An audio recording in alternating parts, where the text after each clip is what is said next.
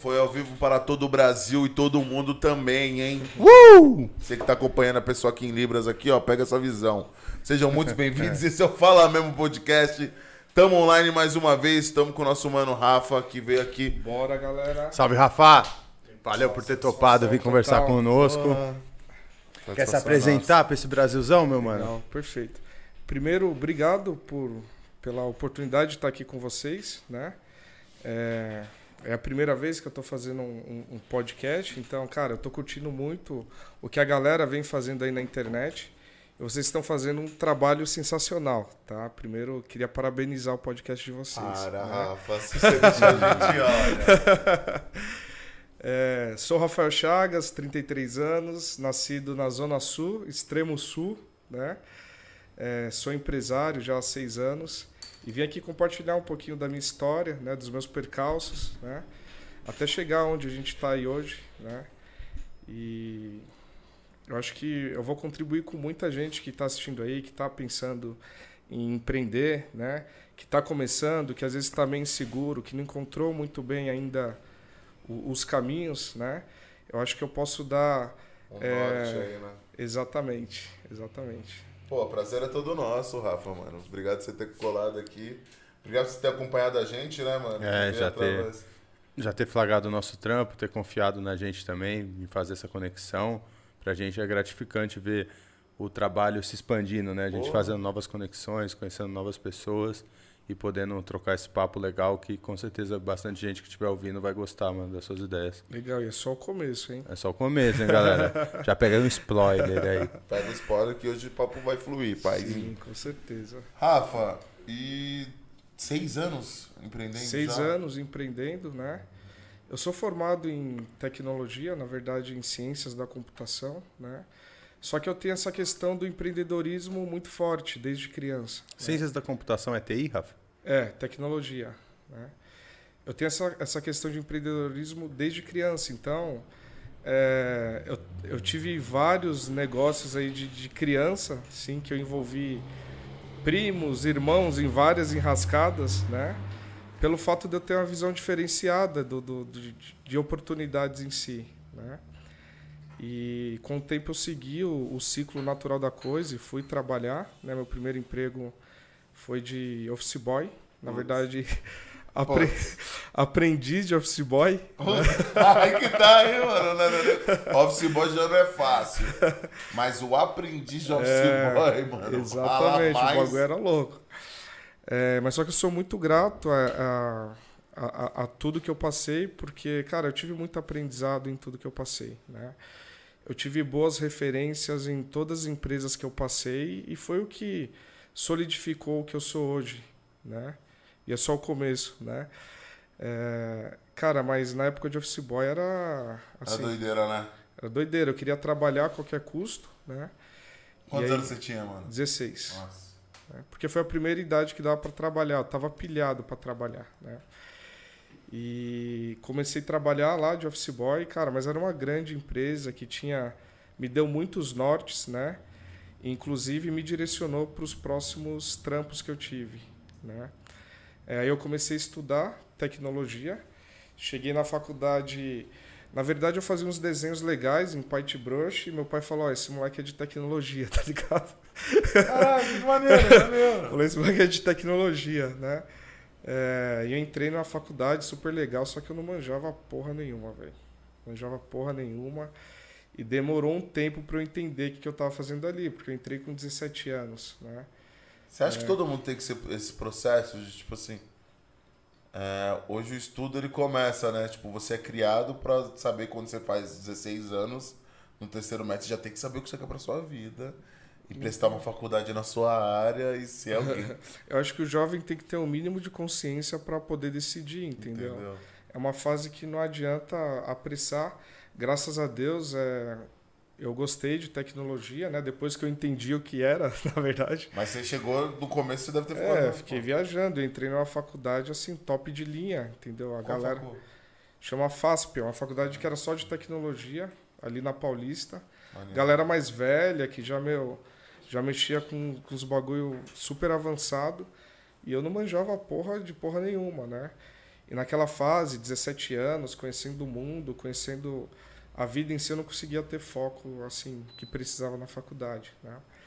Mas vezes assim eu comecei a trabalhar na área, né? É, e trabalhei em, em, boas empresas assim, né? Fiz o, o caminho ali do CLT e fui muito feliz nesse caminho. Mas chegou um momento que é, aquela coisa de empreender já estava mais forte dentro de mim, entendeu? Então, é, eu acho que eu já não conseguia nem executar tudo que eu poderia como CLT, né? Eu queria ter mais liberdade, eu queria poder criar minhas coisas, eu queria poder é, construir essa história dentro do, do empreendedorismo, né? E, e aí foi Deixa eu lembrar aqui mais ou menos o ano que eu estou me sentindo já até 2017, 2016 ou 2017, né? Que eu vi um cortão lá na empresa e eu falei, cara, essa é a oportunidade, né? Ah, mas você tava no cortão? É, eu entrei num cortão lá de mais de 20 pessoas. Caramba. E eu falei, caraca, essa é a oportunidade que eu tenho para empreender, né? E... Pô, que maneiro, né? Muita gente olha e fala assim, nossa, como a vida é ruim, que não sei o que lá. Você já olhou e falou, pô, mano, é, eu sempre olho pela oportunidade. Falei, pô, eu tenho um tempinho bom aqui, tenho um bom salário, vou pegar uma boa grana. É a oportunidade que eu tenho para fazer minhas coisas, né? Foda, e geralmente quando a pessoa começa a empreender, ela, ela parte para aquilo que ela mais tem habilidade, que é o que ela mais trabalhou na vida, né? E eu era de tecnologia. E aí eu via muita oportunidade nos clientes que eu atendia. Eu falei, meu, eu vou abrir um trampo aqui de, de, de relacionado a isso, né? chamei um parceiro de tecnologia também, né? E, cara, comecei a botar energia e foco naquilo, né? E eu sentia assim com um cronômetro nas minhas costas, porque eu tinha, um, eu tinha uma grana, mas só que aquela grana um dia ia acabar, né? Só que no fim eu fiquei três meses lá investindo tempo naquilo e não virou por conta de tipo meu brother tá em outra pegada, tal, ele já tinha um, um esquema fixo, tal, e eu tava naquela corrida de fazer a coisa acontecer, né? E aí eu fiquei desolado, eu falei, porra, o que, que eu faço agora? Tô desempregado, apostei todas as fichas, nenhuma ideia que eu tinha relacionado ao que eu fazia, né? O que, que eu vou fazer agora, né? E aí foi muito tempo daquela, daquela época que o Uber tava bombando, né? Que a galera trabalhava de Uber, ganhava dinheiro de Uber. E como eu tinha uma graninha, eu falei, meu, eu vou comprar uns dois, três carrinhos de Uber, vou botar uns mano para dirigir e esse vai ser meu empreendimento, né? Só que para isso eu tinha que conhecer o sistema do Uber, ah. né? Então, meu, fui dirigir, fiz vários horários, tal. E cara, pelo menos na época que eu tentei, cara, não dava nem para tirar o meu, nem para tava muito Quanto difícil. Nem o cara é, tirava dele. É, então, inviável. Aí eu vendi o carro, né? Fiquei sem carro e tal. E aí eu comecei a passar por vários desafios, porque é, eu tive uma carreira muito legal na área de tecnologia, eu peguei o auge da tecnologia, né? Então, eu ganhava uma grana legal, tinha bons carros, viajava, ia para as baladas, tinha uma boa vida, né? E eu acabei vendo aquela coisa meio que e diluindo, se esvaindo. né? Se esvaindo, se esvaindo. E engraçado, eu encontrei um brother, né, que ele sentava de frente comigo e foi mandado embora junto comigo. E aí eu encontrei com ele, ele falou: "Rafa, eu tô tocando um projeto aí e tal, vamos embora, já tem alguns clientes, tal, vamos que vamos". Eu falei: "Pô, essa é a oportunidade que eu queria, algo novo para investir", né? E aí já estava mais relacionado a marketing e tecnologia, né? Por isso hoje eu sou mais de marketing. E a gente fechou bons projetos, né? Foi uma, uma trilha bem legal. Só que quando a gente foi crescer, né, é, apesar da gente ser muito bom tecnicamente, a gente não tinha é, aqueles skills que geralmente o empreendedor precisa. Saber contratar, saber gerir pessoa, gestão de, de, de finanças, né? gestão de, de, de marketing em si. Geralmente você só é bom naquilo que você já faz. Né? É, eu era muito bom em tecnologia e tive que me desenvolver em, em marketing. Né? O é, que, que aconteceu, cara? A gente contratou uma galera porque tinham projetos e foram assim algumas más contra contratações, algumas a gente acertou, mas cara, é, sem uma experiência é muito difícil acertar, né? É, eu caí numa situação que eu tinha, sei lá, 14 pessoas e parecia tinha dois ou três que salvavam, o resto parecia uma escola hum. infantil. É foda. Às vezes tá cedo. eu perdi totalmente o controle da situação. E a gente acabou começando a prejudicar a entrega do trabalho em si. Qual né? que era a empresa? A nossa, a nossa empresa chamava Eficase na época. Né? A gente acabou começando a prejudicar a entrega. Cara, essa parte de gestão era, era muito ruim, não por falta de não querer fazer, mas por falta de experiência mesmo. Né? É, e com o tempo isso foi desgastando muito, e aquela galera toda, e eu não conseguindo ter um retorno financeiro razoável, até para eu conseguir tocar coisa, cara, chegou um ponto de eu passar mal assim de. É, de vomitar de nervoso. Tá ligado, de manhã, Sério. né? Porque tinha uma bala para pagar de, de, folha de pagamento e no fim eu não estava tirando o mal meu, né? E engraçado que tinham clientes e estavam sempre entrando clientes, mas essa questão da organização em si não estava não tava legal Batendo. ainda, né? É, e tudo por conta da gente estar tá nessa fase de, de aprendizado em si da coisa, né? A, a empresa era sobre o quê? Que que, que... A gente fazia marketing e tecnologia. Ah, sim. E esse, esse percurso faz parte. A gente acabou pegando bons clientes muito rápido e gerou uma turbulência, meu, que não deu tempo de corrigir, sacou? E a gente chegou ao ponto de, tipo, de quebrar a empresa, né? E assim, cara, você investe num sonho, você já está ali dois anos apostando no negócio, você já queimou todas as suas economias, já foi carro, já foi tudo, cara é, é muito difícil. É foda, saber mano. também a hora de parar, né? Tipo. Você nunca você sabe a hora de parar, de já botar foi tudo. Freio, Aí você né? olha e fala assim, ah, vai, vai, porque é um sonho, né, mano? Sim, tipo, sim. Quando você empreende, faz uma parada, a gente fala por isso aqui, né, mano? Tipo, é um sonho, tá ligado? Você vai até a última gota. É, né? E aí você fica nessa, tipo, às vezes você se você tivesse parado antes, fala assim, olha, não, realmente não dá. O prejuízo era menor. Já tinha... enxergado a hora que não é mais eu viável. Tinha, eu né? tinha me recuperado, né? Mas eu cometi alguma, algumas cabacices, né? É, nos termos de gestão e até de, de, administração pessoal, né? Por exemplo, ah, agora eu sou empresário, eu já tinha uma graninha, a primeira coisa que eu fiz foi comprar um carrão, tal, um carrão, teto solar, aquele carro... Porque nego vende que você tem que se vender através da Aquele carro do empresário, tá ligado? E, cara, no Puta, fim, qual era o carro? Era? Um Elantra. Cinco anos atrás. Carro de solar. pilantra. era o carro do empresário, do vendedor, é. irmão. Falei, cara, agora eu virei empresário e tal, velho. Falou vou certo, curtir isso daqui, vou, vou viver o melhor da noite. Meu, vai ser muito louco. Detalhe é que eu acabei me apaixonando logo e, tipo, nem consegui curtir essa parte da noite, Mas né? Que bom, porque senão você tinha quebrado antes também. Exatamente. É. Um beijo, Thaís, tá? Tá assistindo aí. aí. Salve, Thaís!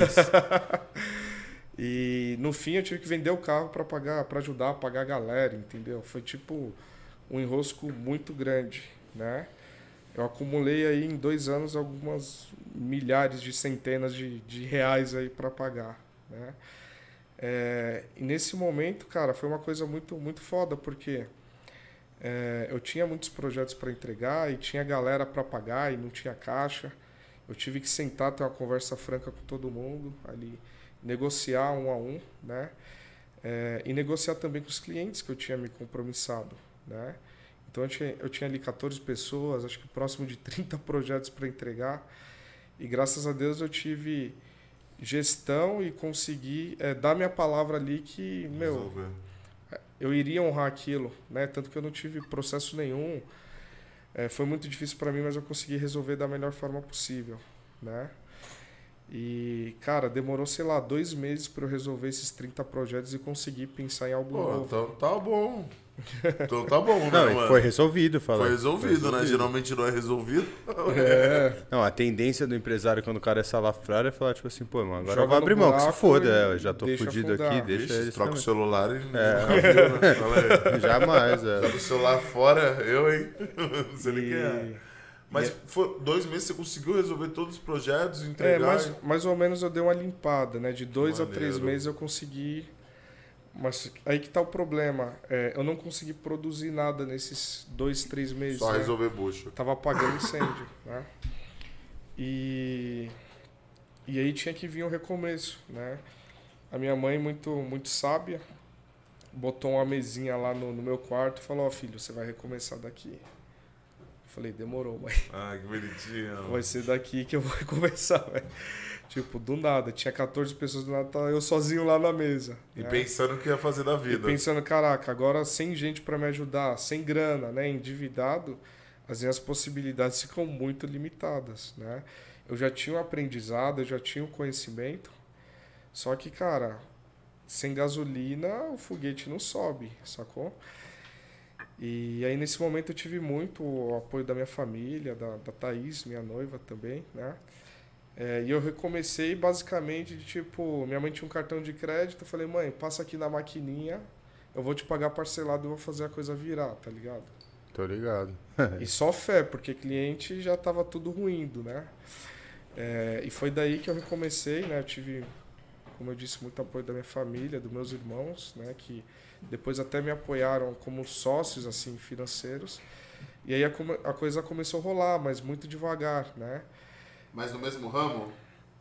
Eu Outro. foquei, eu foquei mais em, em marketing, né? Mas eu tenho minha, minha via de tecnologia. O engraçado é que nesse período, cara, acho que foi um período muito importante de autoconhecimento, né? É, eu tinha que me conhecer para entender aquela situação que eu estava passando, entendeu?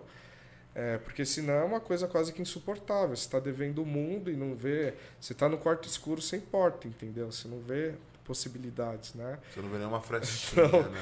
E 30 clientes, tipo, e aí, e aí, cadê meu negócio? Devolve meu dinheiro, cara, inferno.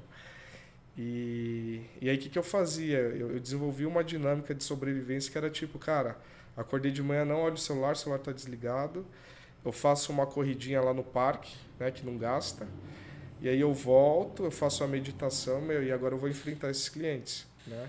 Porque mais que você justifica, cara, o cara fica puto e não entende, né, meu? Pô, já demorou, já atrasou, né? Tô sendo enrolado e por aí vai. E aí tem um fato muito, muito interessante da minha história, e na verdade que eu tô contando aqui até muito amigo não sabe, né, que eu tava passando por essa situação. Só amigo mais próximo, assim, família sabe, né? Que eu corria todo dia no parque para esparecer, porque, cara, eu cheguei num ponto que eu não tinha condição de pagar uma academia de bairro, assim, entendeu? E aí, é, eu corria todo dia, corria todo dia, cara, meu tênis rasgou.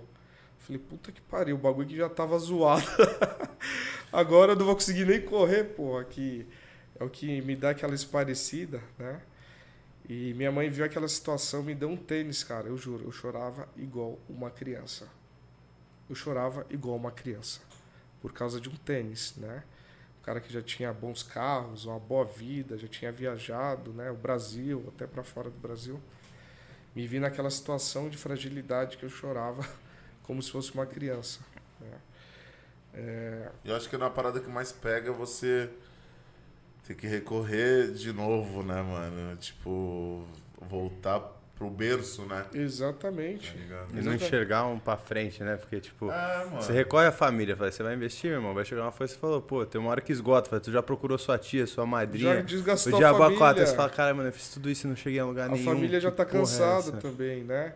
E sem querer, é, a família ela acaba sendo um sabotador do seu sonho, né?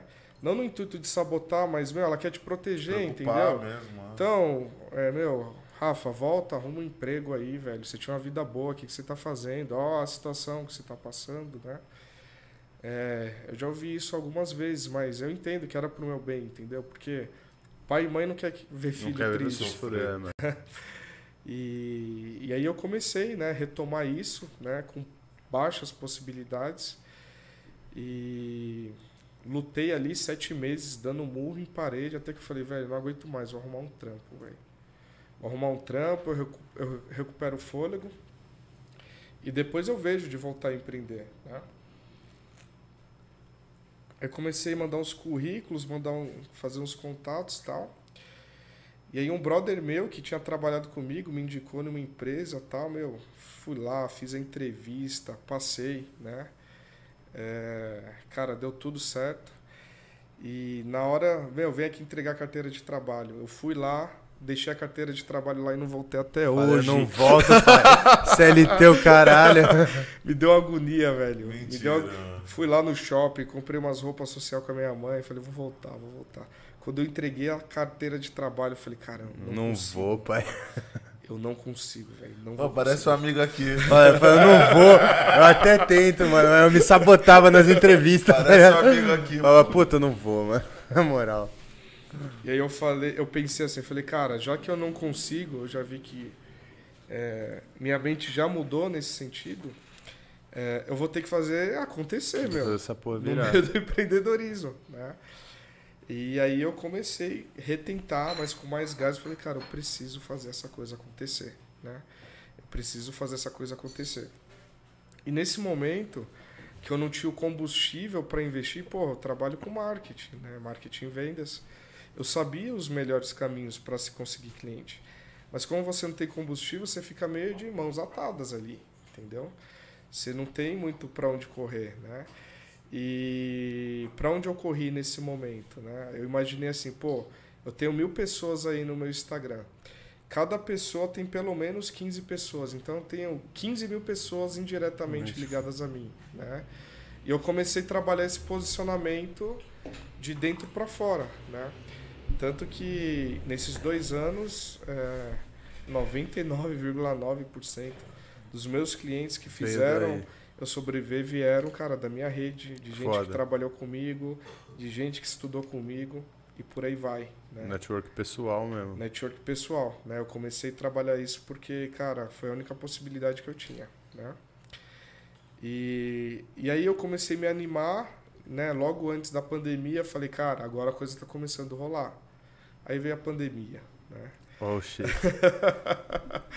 E a pandemia ela gerou um efeito muito curioso em todo mundo. Né? Apesar da minha área ser uma área propícia para crescimento na pandemia, todo mundo travou, mano. Sim. O cara falou, vou investir em marketing aqui e vou deixar de comer. O cara, Fala aí, é, vou dar uma segurada eu em vou tudo. dar uma né? segurada. Foda-se, entendeu? Vou dar uma segurada que eu preciso Teve sobreviver. vários picos, né, mano? A pandemia teve o começo, todo mundo deu uma segurada, aí no final do ano todo mundo tava gastando. Aí depois um medo E novamente, agora né? o medo novamente, e agora no E geral agora tá duro, já um- porque Mas duro já visando pelo menos, tipo, agora a gente já vê melhora, uma, é, um tipo, negócio, O nego tá duro, mas falou assim, ah, agora vai melhorar, tu É. vai abrir. Sim. Aí vem a terceira onda. A variante. E aí eu já tinha chamado um brother que estudou comigo, Rodrigão, velho. Um abraço, Rodrigão. Que mora na minha rua, tipo, eu falei, mano, vamos trampar comigo aí e tal. Você me ajuda aí, eu divido o pão com você, velho. Vamos fazer a coisa acontecer. E chegou na pandemia, tipo, cara, toda aquela motivação foi difícil manter, né? Tava numa crescente muito pequena, Sim. passinho a passinho ali difícil naquela luta. Falei, porra, mano, agora fudeu, né?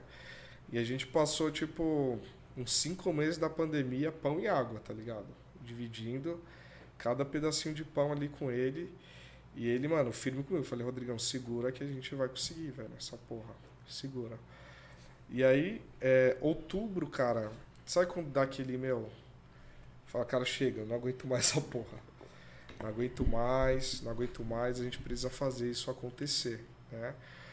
É, eu acho que foi mais uma mudança mental do que propriamente é, racional, Sim. né? Falei, velho, eu vou fazer a coisa acontecer a qualquer custo. Vou fazer acontecer, né?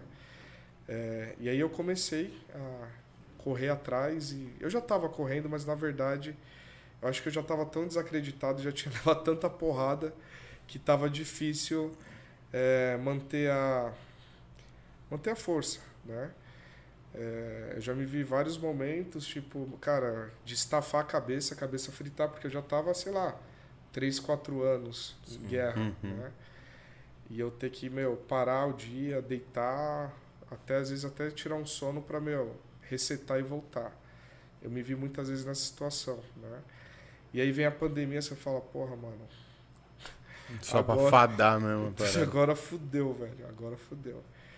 E segurei a pandemia em um tempo. Outubro eu falei, mano, vamos fazer essa porra virar. E comecei, né? É, e a agência era meio que só eu e o Rodrigo, mais alguns parceiros, né? É, mas eu sempre pensei muito grande, né? É, eu tinha processos e, e- e tinha a cara de uma coisa muito profissional, né? Porque é aquilo que eu projetava para minha empresa, né? E eu comecei a fazer essa, esse, esse trabalho, né? É, quando chegou em dezembro, a vida, a vida que eu tinha já tinha totalmente sido alterada. Né? É, tipo, tava com dinheiro, dei dinheiro pro Rodrigão, tomei Rodrigão, valeu a pena. Viajei pro Rio de Janeiro, falei, velho, agora. Comprou um Elantra novo. né? Agora, esque... agora esquece. Esquece. e, cara, me deu novas perspectivas, né? E aí, com esse combustível, eu falei, cara, agora é a hora de investir mesmo, né? No que eu sei, no que eu aprendi, né?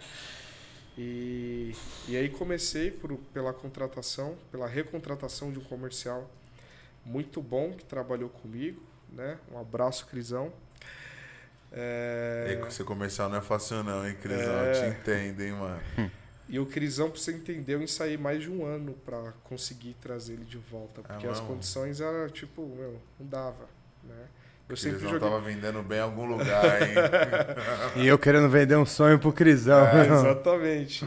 E eu sempre joguei muito limpo com todo mundo que trabalha comigo. Falei, meu, agora eu não consigo, mas me dá um ano que eu vou te buscar, né? E eu comecei a conseguir concretizar tudo que eu falava, né? Deu um ano mais ou menos, eu, eu, eu consegui trazer o Crisão. E uma dica para quem está empreendendo aí e vai pensar em crescer, porque a pessoa... Você fala, meu, quem eu vou contratar primeiramente, né? Cara, você tem que investir no comercial, pô.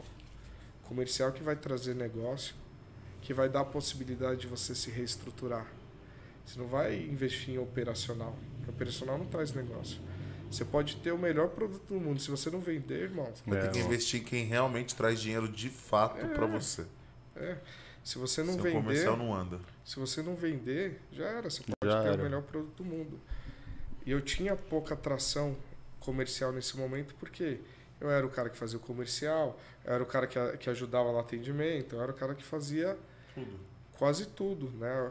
Muitas coisas o, o Rodrigão também me ajudava. E aí eu tive a possibilidade de, de, de trazer esse, esse brother, né, que já era um amigo, que assim me ajudou a deslanchar muito rápido, né?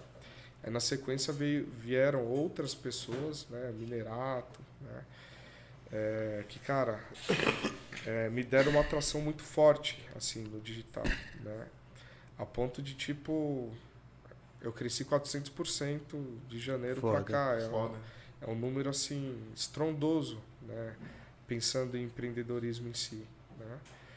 É, isso é um, é um, é um resumo da, da minha jornada, mas tem vários vários insights pontuais aí que eu fui aprendendo, né? É, e uma coisa muito forte que eu trouxe assim para essa nova versão da empresa, nesse momento de aprendizado, né? Eu não tinha muito trabalho, eu tinha que estar estudando. Sim, sim. É, eu vou ficar fazendo o quê? Não estou conseguindo cliente, eu vou estudar. E eu, eu acabei modelando vários empresários de sucesso, né? Eu assinei aquele meu, meu sucesso.com uhum. do Flávio Augusto. Uhum. E eu vi que a história que eu estava passando é, era comum no meio do, dos empresários. Né? Então, tinha um caminho aí, ali. E eu humildemente aprendi com cada história que eu vi. Né? E eu comecei a estudar sobre comportamento humano, tá? como funciona o cérebro e por aí vai, para poder lidar da melhor forma daquela situação que eu estava passando. E é esse novo modelo de, de agência que eu criei, a primeira coisa que eu investi, eu gastei tipo semanas, foi para escrever uma cultura da agência, né? É, a cultura é, é o norte para onde a gente vai. Né? Tudo que você quer e deseja para aquilo. Exatamente. Então, é, se a gente não tem uma cultura clara e até escrita, a gente vai ter ali um monte de marujo que não sabe para onde está remando. Não sabe onde está remando. Sim. Sacou? Cada um traz é, coisas pessoais e de criação e vai puxar para um lado. Né? E eu consegui transmitir muito forte isso na minha cultura e na minha nova identidade né, de agência lead. E, cara, isso foi determinante para eu fazer boas contratações e contratações alinhadas àquele Esse propósito pensamento. que eu tava. Né? E todo mundo que entra hoje comigo, o que, que eu faço? Né? Eu faço um alinhamento de sonho com o cara, porque é muito importante eu conseguir convergir o que o, cara, o que o cara tem dentro dele com aquilo que eu busco de propósito empresarialmente. Né? Então eu tento entender um pouco desse sonho do cara e se converge com as expectativas e com o que a empresa busca. Né? É, o resultado disso é muita gente trabalhando, cara, engajado e dia e noite se precisar para fazer a coisa acontecer, né? O resultado disso é o nosso crescimento aí nos últimos meses, né? Um crescimento assim astronômico, né? E eu tenho para mim que eu encontrei um, um, um bom caminho, porque os, os, os, os, números dizem isso. E eu vejo que é só o começo também, entendeu? Que agora a gente começa realmente é, gozar de tudo que, que eu paguei lá atrás, né? De, de todas as noites de sonos perdidas, né? De toda a angústia, de toda a ansiedade que eu passei para chegar nesse modelo que a gente está hoje. Mas uh, você não acha que tudo isso, tudo isso deu certo, está dando certo, pelo simples fato de você querer se ressignificar? Tipo, falei, você tentou uma empresa, você quebrou, você voltou para casa da sua mãe, né? Você voltou a ter é, é, é, a buscar, na verdade, nem até a buscar uma outra alternativa. Então, Vou dar um exemplo. Você podia não correr antes, mas você acordava de manhã e falava assim, mano, eu vou correr porque senão eu fico no celular, e se eu ficar no celular vai ser só desgraceira. Com se... certeza. E aí, Depois tipo, parecer minha mente para ter a condição de executar entendeu? o meu plano depois. Exatamente. E, e você acha que isso foi fundamental para você conseguir falar assim, não, beleza, é isso, é, é para você ter insights de como vai fazer, para você aprender com o erro que você teve na outra empresa, para botar em prática novas possibilidades também. Então tudo isso vai do seu autoconhecimento. E você acha que isso foi fundamental, o autoconhecimento, para você olhar e falar assim, olha, daqui para frente vai ser isso? Não tenho dúvida. É, hoje eu sou um melhor filho, eu sou um melhor noivo, né? Eu sou um melhor amigo, eu sou um melhor tudo, né? É, acho que quando a gente chega num momento muito difícil, a gente acaba é, prestando atenção no que realmente faz sentido, né? Então todo esse processo né? Foi importante para eu me construir, né? E hoje ter uma empresa cheia de propósito, né? Não só mais pelo dinheiro em si, Sim. né? Que geralmente a gente vai empreender alguma coisa, primeira coisa que pensa, meu, eu vou ficar rico, eu vou, cara, esquece, se você não tiver um bom propósito, um propósito real, nele. porque quando você foca muito, muito em dinheiro, a sua âncora vira o dinheiro. Então, a primeira vez que faltar o dinheiro, cara, acabou o seu projeto. Sim. E a sua vontade também, né? Quando a vontade acabou. é só dinheiro, meu irmão. Acabou Isso o dinheiro, não, acabou o projeto. Dinheiro por dinheiro um CLT te dá também. Então, você, Exatamente. essa gana de fazer você acreditar na sua ideia e passar por todos esses percalços é o que faz você colher essa parada, né? Cara, eu acho que o dinheiro é importante, mas... Se não tiver um propósito, é não, só o dinheiro, né? Se você colocar na sua vida, pra qualquer coisa, gente. Até se você for trabalhar CLT, mano, e se você trabalhar numa parada que você não gosta, só pelo Vai ser dinheiro, só dinheiro. mano você pode até ganhar esse dinheiro. E depois que o que vai, ser, fala aí. muita coisa. Exatamente. Tá ligado? Tipo assim, é aquela, é, graças a Deus não somos as gerações dos nossos pais, né, mano? Tipo, nossos pais, eles nasciam, faziam uma parada pra ganhar dinheiro, tá certo. ligado? E perdi a vida inteira falar ganhando inteira, dinheiro. Tipo, mano, eu conheci um cara que ele, acho que ele trabalhou pra Coca-Cola há 50 anos. Caralho. Que isso? Quando isso hoje na nossa geração é possível? Não, e plausível tá de você querer falar, você não ah, quer. Mano, você assina um contrato de 50 anos numa empresa. De 50 Mano, eu não sei o que tá o cara tá ligado? tá fazendo daqui a 50 anos, falei. E, e, é muito doido que isso é a nossa geração, mano. Tipo, é isso que eu queria te perguntar também. Qual foi o insight que você falou assim, mano, eu não quero mais ser funcionário, mano? E a realidade disso que você falou de funcionário não é que é isso, né, mano? Não é só dinheiro. Porque quando os caras, tipo, se é só esse o propósito, o que, que vai ser depois de ganhar o dinheiro? Quantos caras não têm o dinheiro e não são realizados pessoalmente com a sua vida? Porque não é só o dinheiro, você pode almejar isso pra caralho e conquistar o dinheiro. E, e depois disso, se é só o dinheiro, tá ligado? Você vai ter o dinheiro e não vai ter Sim. mais nada da sua vida. Tá? Dinheiro por dinheiro. Dinheiro por dinheiro é papel, né? É, ué, a gente é, um... é bom, né? Todo mundo quer. A gente tem um exemplo aí de influencer conhecido, o Whindersson, o Whindersson Nunes. Whindersson Nunes, né? Que ele, por ser muito pobre, ele, ele, ele acabou naturalmente buscando a grana, né? E quando ele chegou na grana, ele falou, porra, era isso mesmo que é o. Bom, mas você acha que isso foi o caso dele? Eu acompanhei assim de longe, mas não, eu. Não, não, mas tipo, eu, mas eu, eu também imagino. acompanho de longe, mas tipo assim. Eu já penso que, mano, tipo, é muito foda falar disso também, né? Que tipo, uhum. envolve outras coisas.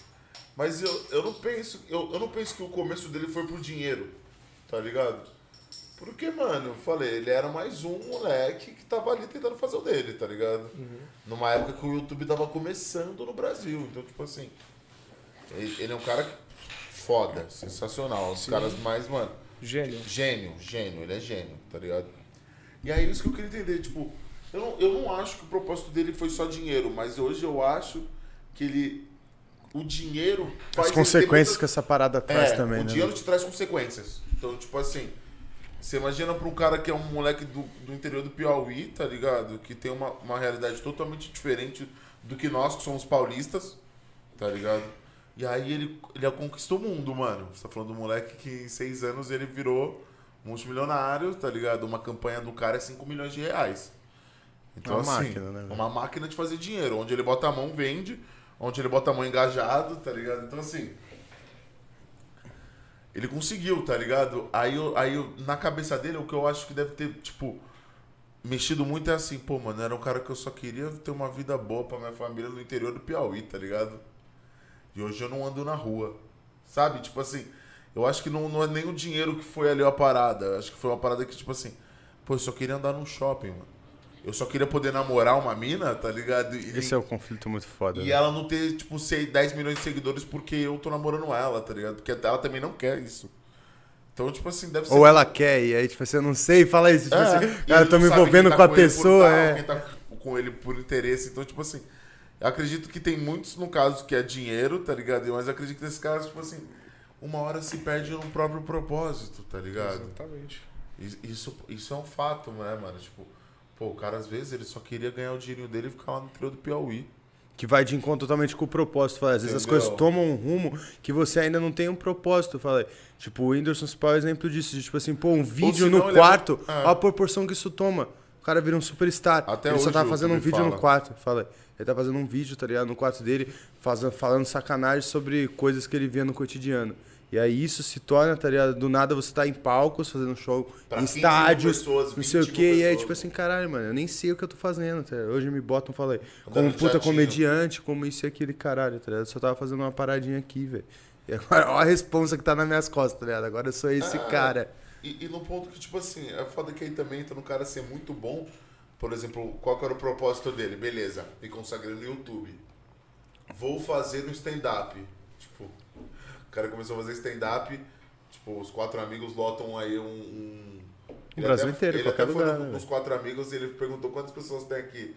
Aí os caras falou 700. Aí ele falou, pô, lembra muito o meu começo. tipo assim, tá ligado? Tipo, o cara faz um show de stand-up pra 30 mil pessoas no Maracanãzinho, tá ligado? Então, é, é muito essa parada, tipo, que, beleza, o que, que eu posso fazer daqui pra frente? Que aí também é uma parada que você vai chegar nesse ponto, tá ligado?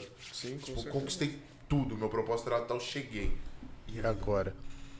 tá ligado? Você tem essa brisa que, tipo, você vai chegar e quando chegar você fala assim, mano, e aí? Daqui pra frente? É, eu, eu, eu entendo que é um caminho meio que infinito, assim, né? É, sempre a gente busca um passo a mais de evolução, não só financeiramente, mas como empresarialmente e por aí vai, né? Então, por exemplo, eu tô com a agência já bem estruturada, agora eu já estou vislumbrando a franquia, né? Ó, que maneiro. É, O que, que vai aparecer depois disso? Não sei, mas vai aparecer alguma coisa, sacou? Eu costumo não, não ficar planejando muito também, né? Eu vou abraçando as oportunidades que estão no caminho e vou, e vou seguindo e vou curtindo cada momento, né? É, sem me apegar talvez à chegada, sacou? Sim, aproveitar o processo. Exatamente. Exatamente porque a chegada a gente não sabe nem se, se vai estar vivo, né? É, e hoje eu posso falar que eu estou vivendo assim um dos melhores momentos da minha vida de autoconhecimento e aproveitar realmente todos os processos que eu estou passando, né? Empresarial, familiar e por aí vai, né? E acho que para eu ter essa consciência eu tive que passar por tudo que eu passei para conseguir meu parar e falar meu Sim. É desse jeito. é, vamos botar atenção nisso daqui que a vida não é só balada e, e por aí vai, né? É, hoje eu ainda saio com- uma frequência, não, por causa da pandemia eu não saio tanto, né?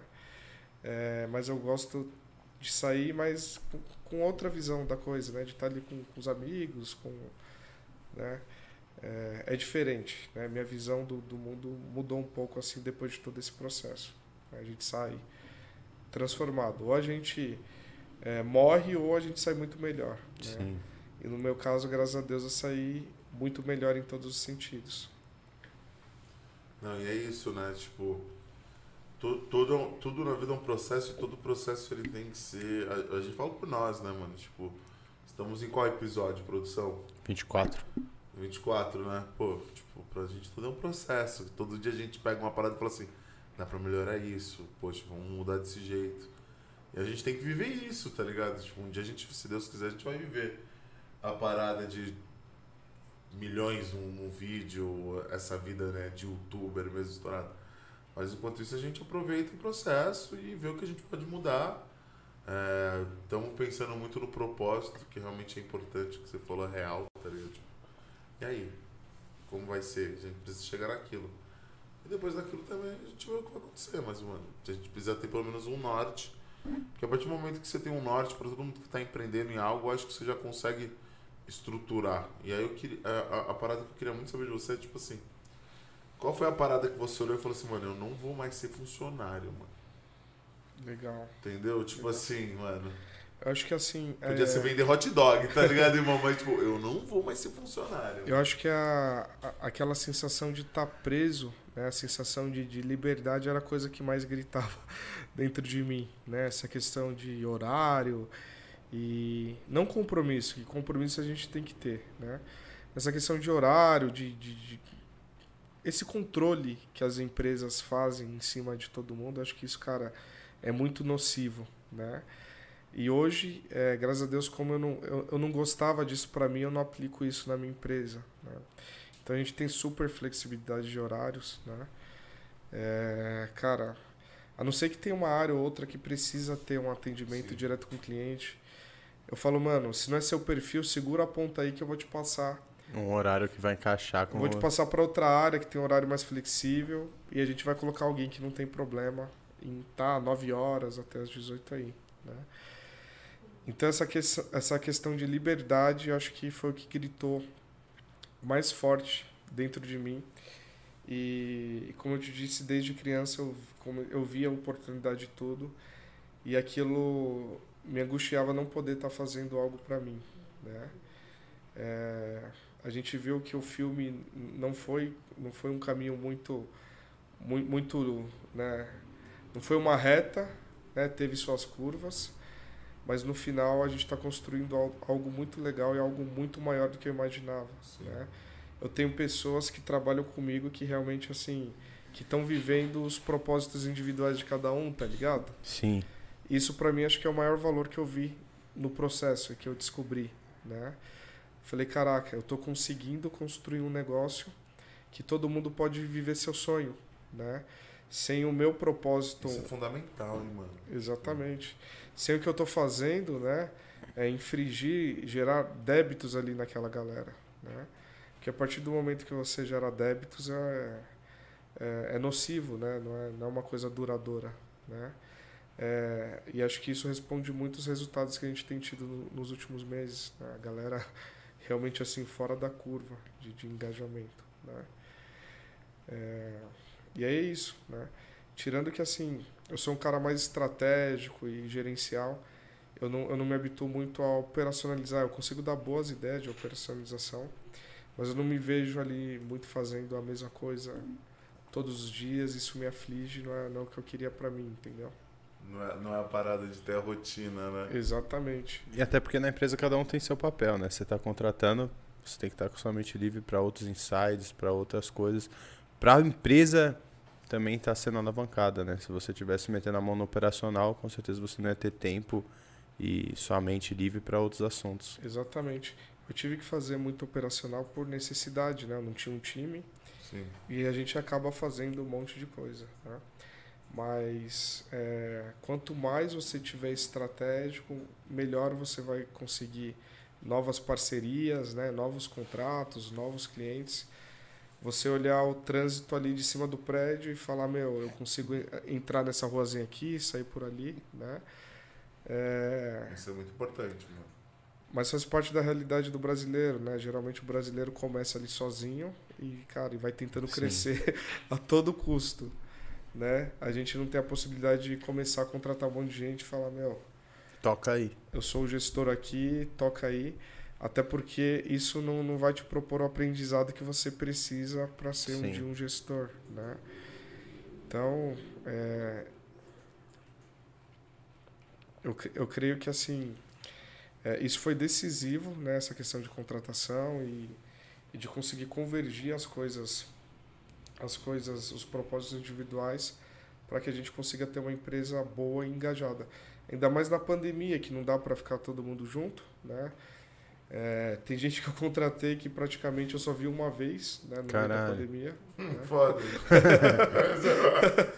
Pô, o cara deu um vez... papo legal, botei pra dentro. Ela Tenho que até olhar no WhatsApp o nome Tem do cara gente... pra lembrar o nome dele, para nunca vi esse Tem cara na vida. Tem gente que não se conhece presencialmente, né? Eu vou tentar marcar algo presencial agora, final do mês. É, dado que a pandemia. Opa, vai ter happy hour aí, é... hein, galera?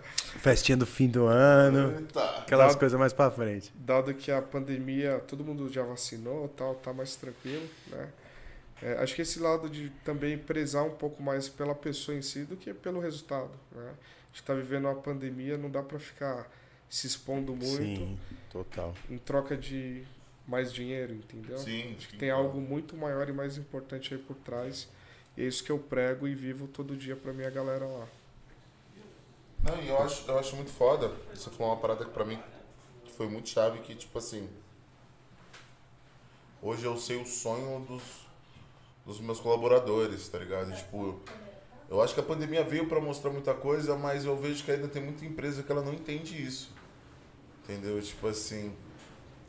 Pô, você quer ter um funcionário feliz, irmão? Dá corda Proporciona pro cara, pro cara essa felicidade, cara poder, né? Mano, tipo, qual é o seu sonho, cara? Tu vai trabalhar aqui pra mim, sei lá, mano. 10 anos, mas quando você sai daqui, você vai ter seu sonho. Tu vai construir a sua mano. parada. É. Tá ligado? Tipo, você quer empreender, você quer fazer a sua parada, irmão? Baneiro. Então, ó, mano foca comigo aqui, que se eu crescer, você vai poder empreender, você vai poder fazer sua parada. Isso é muito maneiro, tá ligado? Eu vejo que tem muita empresa que, tem, que pensa assim, pô, você tem que ficar aqui porque isso aqui é melhor pra você.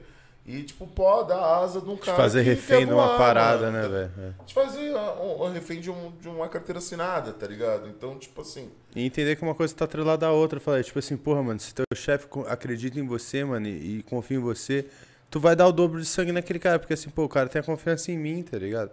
Pô, eu não vou decepcionar esse cara que confia em mim. Falei, eu vou bancar essa parada. Como se ao contrário. Assim, ah, meu, na moral, esse cara é mó pau no cu, tá ligado? Que se foda deixar ele na mão também, mano. Só eu que tomo na minha, falei. Porque no final das contas o cara quer CLT, ele precisa nisso, né, meu? Na moral, eu tô aqui, mano, tô me esforçando. Pô, caralho. Pô, se meu chefe é um filho da puta, pô, foda-se ele, meu irmão. Tem, ele vai ter que me pagar no final do mês. Então por que, que eu vou me matar aqui pra fazer uma parada que, tipo assim, esse cara é mó pau no cu, tá ligado? É, é, é. É que tem os dois lados, tá ligado? Mas eu preso que todo funcionário que ele pensa assim, ele não teve uma boa gestão, tá ligado? Então, mas é tipo que assim, atrelado que você falou, ué. empresa, tipo, falando assim, ah, quero que se foda meu gestor e, tipo, de É, mas por isso que eu falei que tá atrelado, tá falei. Ligado? Total, eu, mano. Eu penso que, tipo assim, vai muito do que o seu gestor quer pra você, mano. Como se você chega numa empresa que abraça sua ideia, falei, rola é o ao contrário, tipo assim, cara, às vezes você vai se desligar, você nem quer se desligar. Porque, tipo assim, cara, mano, pô, esse cara já fez tanto por mim, tá ligado? Caramba, puta, eu vou abandonar esse barco, tá ligado? Então vai total da gestão de quem tá, quem tá comandando essa parada, né? E é maneiro você ter esse contato com, com eles, tá ligado? É isso que eu, que eu achei maneiro pra caralho. E porque deve ser um trabalho muito doido de vocês, mano. Marketing é uma parada muito ampla, tá ligado? É, marketing hoje é online, é offline, é, é a campanha, é a identidade, tá ligado? É, o marketing você tá atrelado ao sonho do cliente, tá ligado? Exatamente. É o sonho do cliente, mano. Se o sonho do cliente é que um dia ele consiga colocar o outdoor, tipo, a propaganda dele no, na Times Square, tá ligado, mano? Tipo, pô, mano, você tem que fazer aquela campanha ser a mais foda pra aquele cara. E deve ser foda ter esse. Deve ser bom e deve ser ruim também essa, é, essa parada com o cliente também, né, mano? Porque Sim, Muitas sim. vezes você deve ralar, fazer uma campanha, o cara. Até de, fazer, é, até de fazer o cara entender que, tipo assim, quando o cara é o sonho dele, ele acredita nisso. Então, ele já tem uma tendência a acreditar que o produto dele por si só é o que vai fazer acontecer. Falei. Aí você vende a ideia que, tipo assim, não, meu irmão, pô, tu tem que fazer um marketing por trás disso. Né? Tu até faz uma pizza boa. Irmão, se você, ninguém vai saber que você vende essa pizza, falei, se você não fizer um marketing atrás dessa parada. E que deve ser uma parada corriqueira, né? Sim, sim. É, como é um serviço muito consultivo, assim, a gente tem essa, essa, essas indagações, né? A gente busca trazer é, respostas bem, bem técnicas para tudo que a gente, que a gente faz, né? É, geralmente, quando a gente vai fazer uma campanha de publicidade, a gente trabalha dois sentimentos, né? Que é o medo ou o sonho. Né? Então, é, para o público daquela galera, o que, que mais faz atração? É trabalhar medo ou sonho, né? Em cima disso, a gente faz as nossas, as nossas linhas criativas, né? Então, é, por mais que o cliente tenha um, um gosto pessoal em si, o nosso foco é entregar resultado para ele, é entregar cliente, né? Então, é, nesses casos, geralmente a argumentação técnica prevalece, né?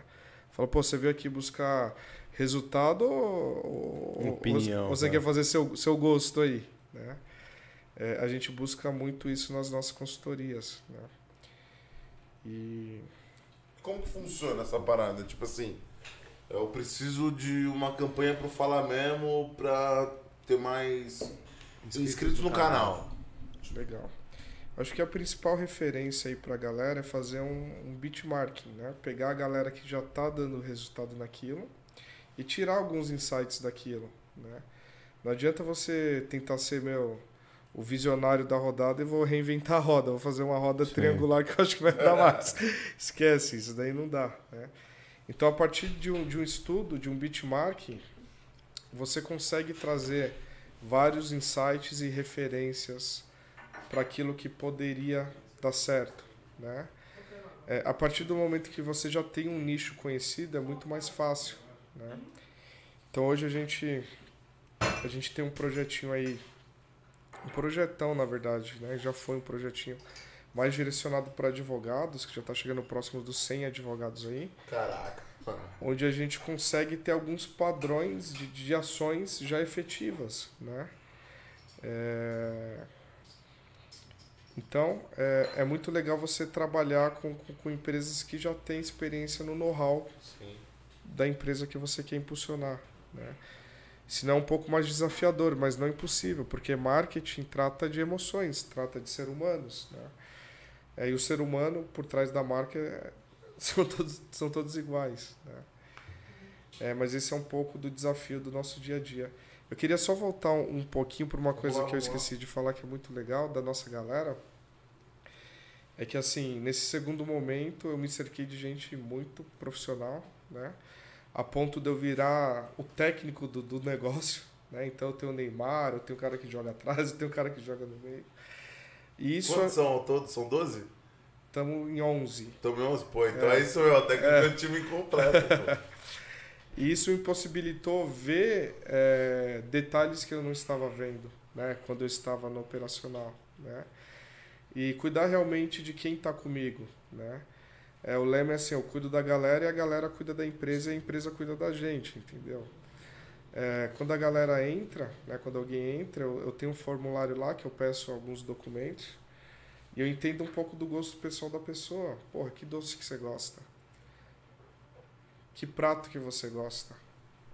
Porque eu posso pegar, te chamar, meu, eu quero te agradar, vou te levar na churrascaria. Você fala, porra, eu sou, sou vegano, vegano, mano. É, eu gosto de sushi, caraca. Sim. Né? E eu tenho visto cada vez esses detalhes, entendeu? De cuidado, né? É, isso faz todo sentido para como a pessoa se sente integrada naquele ambiente, né? E como ela ela consegue trabalhar com uma qualidade legal, entendeu? Isso é coisa tipo que às vezes a empresa grande não tem, mas é um detalhe que faz Sim. toda a diferença. Da pessoa se sentir notada, a pessoa sentir que você conhece ela, né? Que você entende os gostos dela. Eu falo pra galera que, ó, meu, nós somos todos iguais, né? Hoje eu cumpro esse papel de diretor de operações, mas é meramente por eu ter mais skills nessa área, entendeu? Eu tenho mais conhecimento. Mas qualquer um de vocês pode ser futuramente o diretor de operações, né? Sim. Não tem aquela coisa, ah, eu sou diretor, eu mando, todo mundo fica quieto. Não, cara. O que eu falar é lei. Esquece. Esquece isso. Até porque tudo que a gente está construindo tem a dependência de cada partezinha ali, Sim. né? Desde o comercial, o atendimento, o designer, né? a pessoa de marketing, né? É, a empresa somos nós, né? A empresa não é mais o Rafael, né? ela já tomou vida, né? E eu tenho que cuidar é, como se fosse nosso mesmo, né?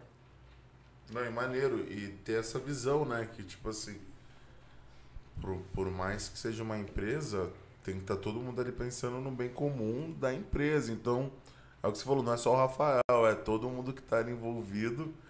E, e, ter essa liberdade também, né? Eu vejo que hoje muitos cases de sucesso são empresas que dão voz ao funcionário. Pra, porque eu acho que, principalmente para funcionar, todo mundo ali que está ali tá para funcionar. E, e, dar essa voz para o funcionário é, é, é, fundamental. Veio aqui outro dia um tatuador, o Caio Cruz, e ele tava falando, de, tem uma, acho que ele tem mais ou menos 12 funcionários, tem um estúdio gigante de tatuagem na Zona Norte, chama Máfia Tinta. E ele tava falando, ele falou assim, poxa, eu botei na posição que eu falei, gente, eu sou o líder. Se eu não tiver bom para governar vocês, eu sou o dono, mas vocês falam, a gente contrata outra pessoa e me bota no lugar. Não tem crise, isso aqui tem que andar, isso aqui precisa andar pro bem comum. E, e é legal ter essa visão, acredito que você deve pensar assim também, né? Nesse ponto e, e só voltando à parada do, do marketing também, é, como que sai uma. Como que é a parte criativa disso tudo, irmão? Legal. Eu, eu imagino que deve ser, tipo, muito, muito doido isso, tipo. Eu, eu, às vezes, eu me acho muito sem criatividade, tá ligado? E aí eu vejo, tipo, eu vejo umas propagandas, umas campanhas que eu falo assim, caralho, como que pensou nisso, mano? E como que. Tem uma pessoa que ela cuida só dessa parte, ela, mano. É, é, parte tudo de um. Inicialmente de um brainstorm. Sim. Né? É, e a gente começa a coletar algumas possíveis ideias. Lógico, sempre direcionado ao público-alvo daquela marca que está querendo divulgar. Né?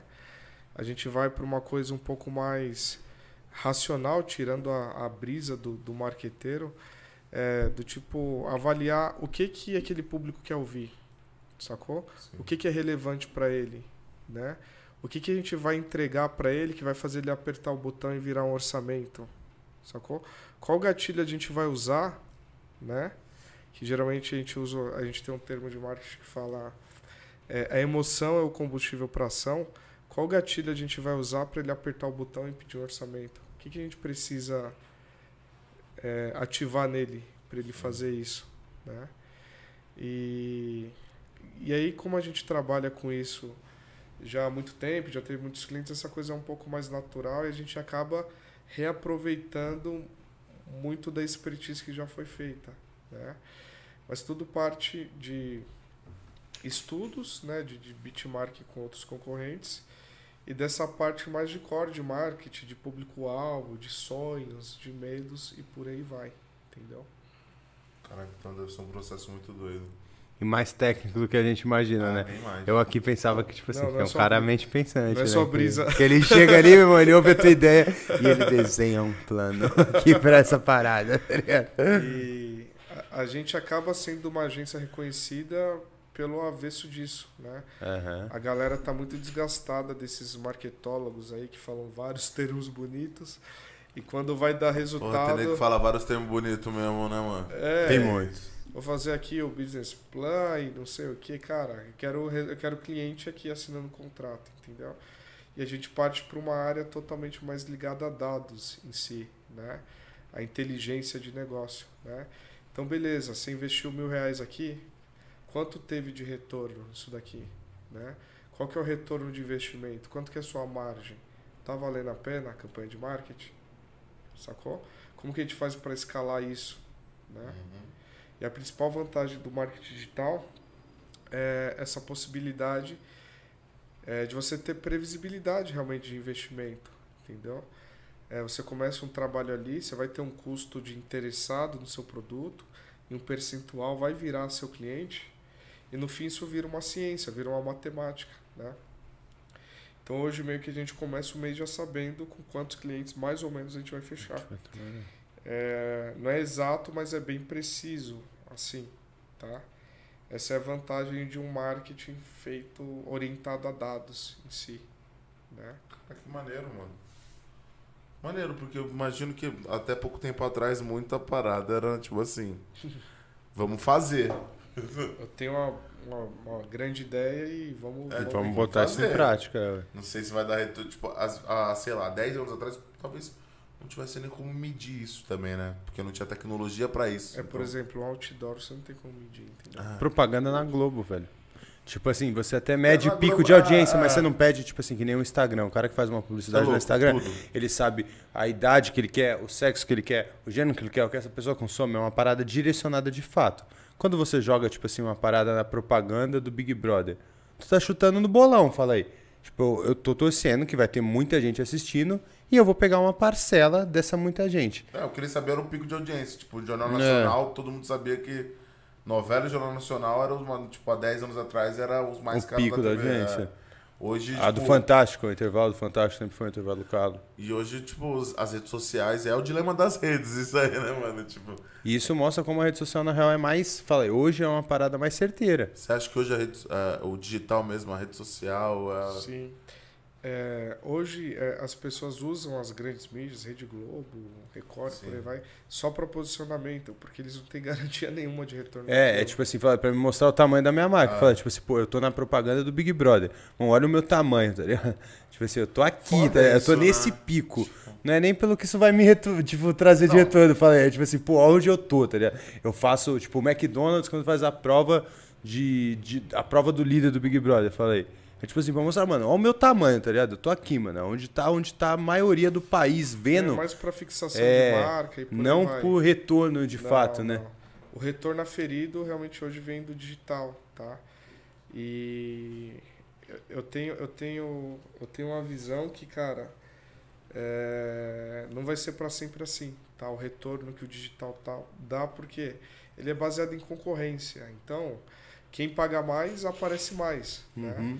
E as grandes marcas estão chegando com muito orçamento em cima disso. Né? Então hoje é, uma empresa pequena consegue ter uma visibilidade quase uma De quase uma grande. de uma emissora de TV.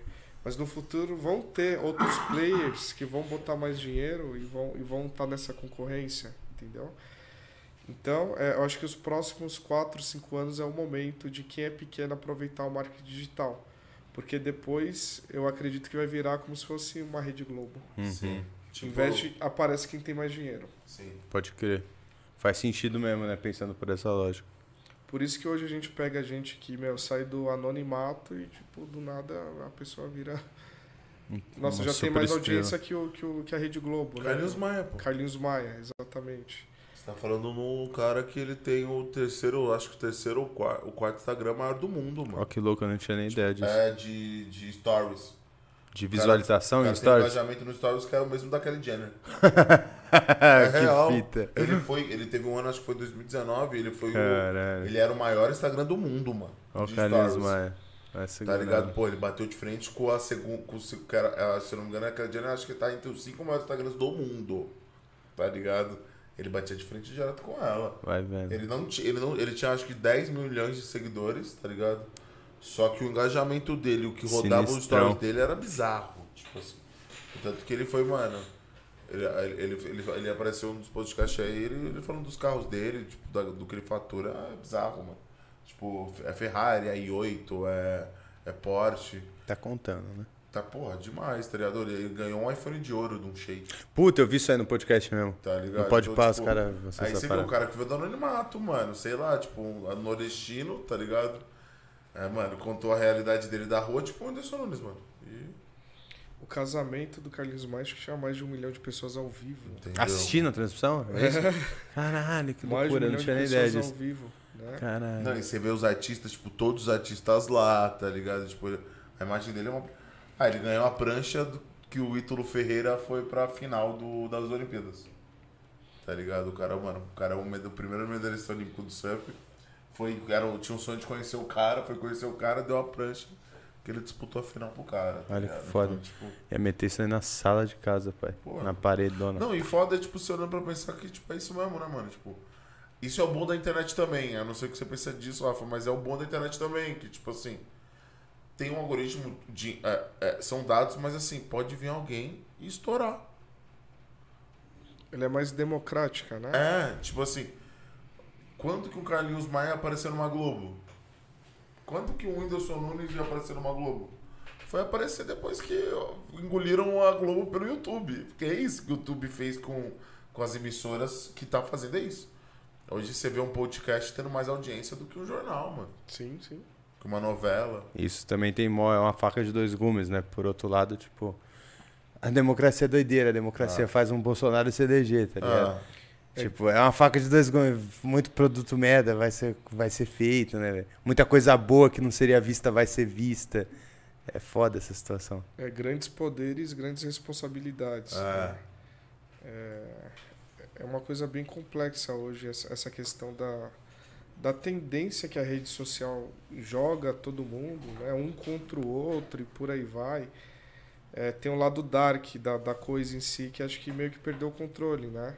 Vocês assistiram a série lá do é, das redes sociais? Ah, o dilema das redes. Isso Eu daí é acho que dá para daí entender é um, Isso é maneiro. Acho que dá para entender um pouco de como funciona o mecanismo por trás, né? O mecanismo que é ganhar dinheiro, né? Te segurar ali, meu, É, o- consumindo aquela parada. Você O daí que- tem um amigo meu que viu a série começou a botar um adesivo na câmera do notebook. É, meu Eu, avô é assim. Não vou vacilar, não. O que ele faz para isso, cara, é uma máquina que, que controla, já perderam o controle, né? Tanto que na série tem vários presidentes, vice-presidentes que não concordaram e meteram o pé, né? É, ela é totalmente tendenciosa para o que você quer, não pela, pela real, pela verdade. Pela real sim. verdade. Ela vai vendo o que você quer e vai mandando, né? E você vai virando tendencioso aquilo. né? E é muito doido isso, né? Porque às vezes, tipo assim, isso é real, eu tá? Isso daí acontece, mano. Você tá falando, tipo, sei lá, poxa, às vezes eu queria trocar de carro. Mano, Vai começar a soltar o carro aí. não, você abre o seu Instagram, você vai rodando, aparece, tipo, Volkswagen. Como também você ficar preso em bolhas, né? Foi o que ele falou, tipo, a gente vê isso, tipo assim, sei lá, mudar pro âmbito político. Normalmente o cara que é de esquerda e consome só conteúdo de esquerda, ele só vê essa parada Sim. e tende a atender essa porra também tudo com uma verdade absoluta.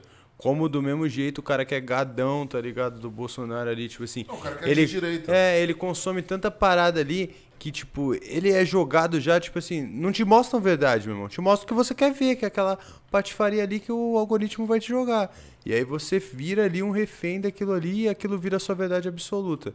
Que na real nenhum nem outro não é uma verdade absoluta. Você tá vendo o que o algoritmo joga pra você Não, consumir, e, né? E é real velho? que a gente é manipulado, né, mano? A gente tá falando uma parada que manipula mesmo. Manipula tipo assim, total, velho.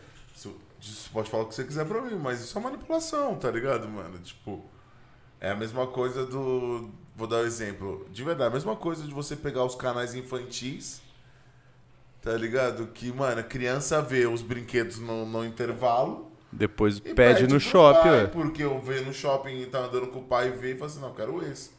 Tal. Isso é a mesma coisa, só que você tá fazendo isso com adulto e funciona igual, tá É, ligado? exato. Funciona igual. Isso Só é- muda o posicionamento pra Essa é pegar a doideira mente do, adulto. Do, né? do game. É, a gente acaba virando É um ratinho na mão da- das Sim, redes. mano. Total. Isso abre precedente para vários extremismos, né? A gente acho que a verdade absoluta é o diálogo e o respeito. Sim. Cada um respeita seu ponto Sim. de vista e por aí vai, né? Mas a rede social acaba sendo tendenciosa para vários extremismos, né? E a gente vê coisa acontecendo aí em 2021 que a gente não imaginava na idade da pedra. O que está acontecendo? Tá né? ligado? Que caminho tá tá tá Tá tomando, tomando as coisas? A gente tá vendo o nego pegando poder aí, o Talibã, por exemplo, tipo, mano, gente. Desculpa, tá ligado? Tipo, a gente vê país apoiando. Tipo, assim, mano, tem É, país mas- que tá apoiando essa doideira, tá ligado? Tipo assim. Pô, mano, você tá falando de 2021 que os caras assumem o poder e os caras podem ter total domínio sobre mulher, criança, e... enfim, tá ligado? Tipo, mas é isso. E aí você vê isso tudo divulgado na rede social, roda o mundo. Mas os caras lá não tem isso não, tá ligado? A cultura do Talibã dos caras não é, tipo... Você não vê nego no- na internet, tá ligado, mano? Você não vê essa, essa mesma tecnologia lá, tá ligado? Então, tipo, o mundo inteiro sabe de uma parada, tá, o pau tá comendo lá, tá ligado? E, tipo, é indiferente. A mudança, ela não vem, tá ligado? Isso é, isso é muito doido, tipo, na É, internet. essa é uma brisa muito louca que eu vejo que, tipo assim, disso que você falou só, do, de- do que acontece lá, é que a gente aqui de fora, mano, a gente que vive no mundo ocidental lá de cá, velho, a gente não, não tem muita noção real do que é lá. Tipo, o cara também sabe, só que na real só ele que vive lá sabe o que tá acontecendo. A gente nunca viu nosso país em guerra, mano. Nego, alguém tomar o poder, velho, tu não conseguir sair do seu país, você se virar refém de uma coisa. Falei, a gente vive aqui, a gente é tudo homem branco, dando igual. Vinha os caras de Portugal falar dos índios, falar, falar como que, como que é o jeito certo de lidar. Eu vejo a gente aqui, muita gente, pô, a gente é ignorante, tá ligado? Tu não sabe ao certo. Sabe o porquê dessa guerra lá? A gente não sabe, falei, ao, ao certo, de tipo assim, de querer dar uma opinião. E as pessoas dão uma opinião, falei, e tomam um lugar de fala de um bagulho que, mano. Se passa, só quem vive essa parada que tem a real dimensão do que tá acontecendo lá, né, velho? Ah, mano, acho que tem que falar assim.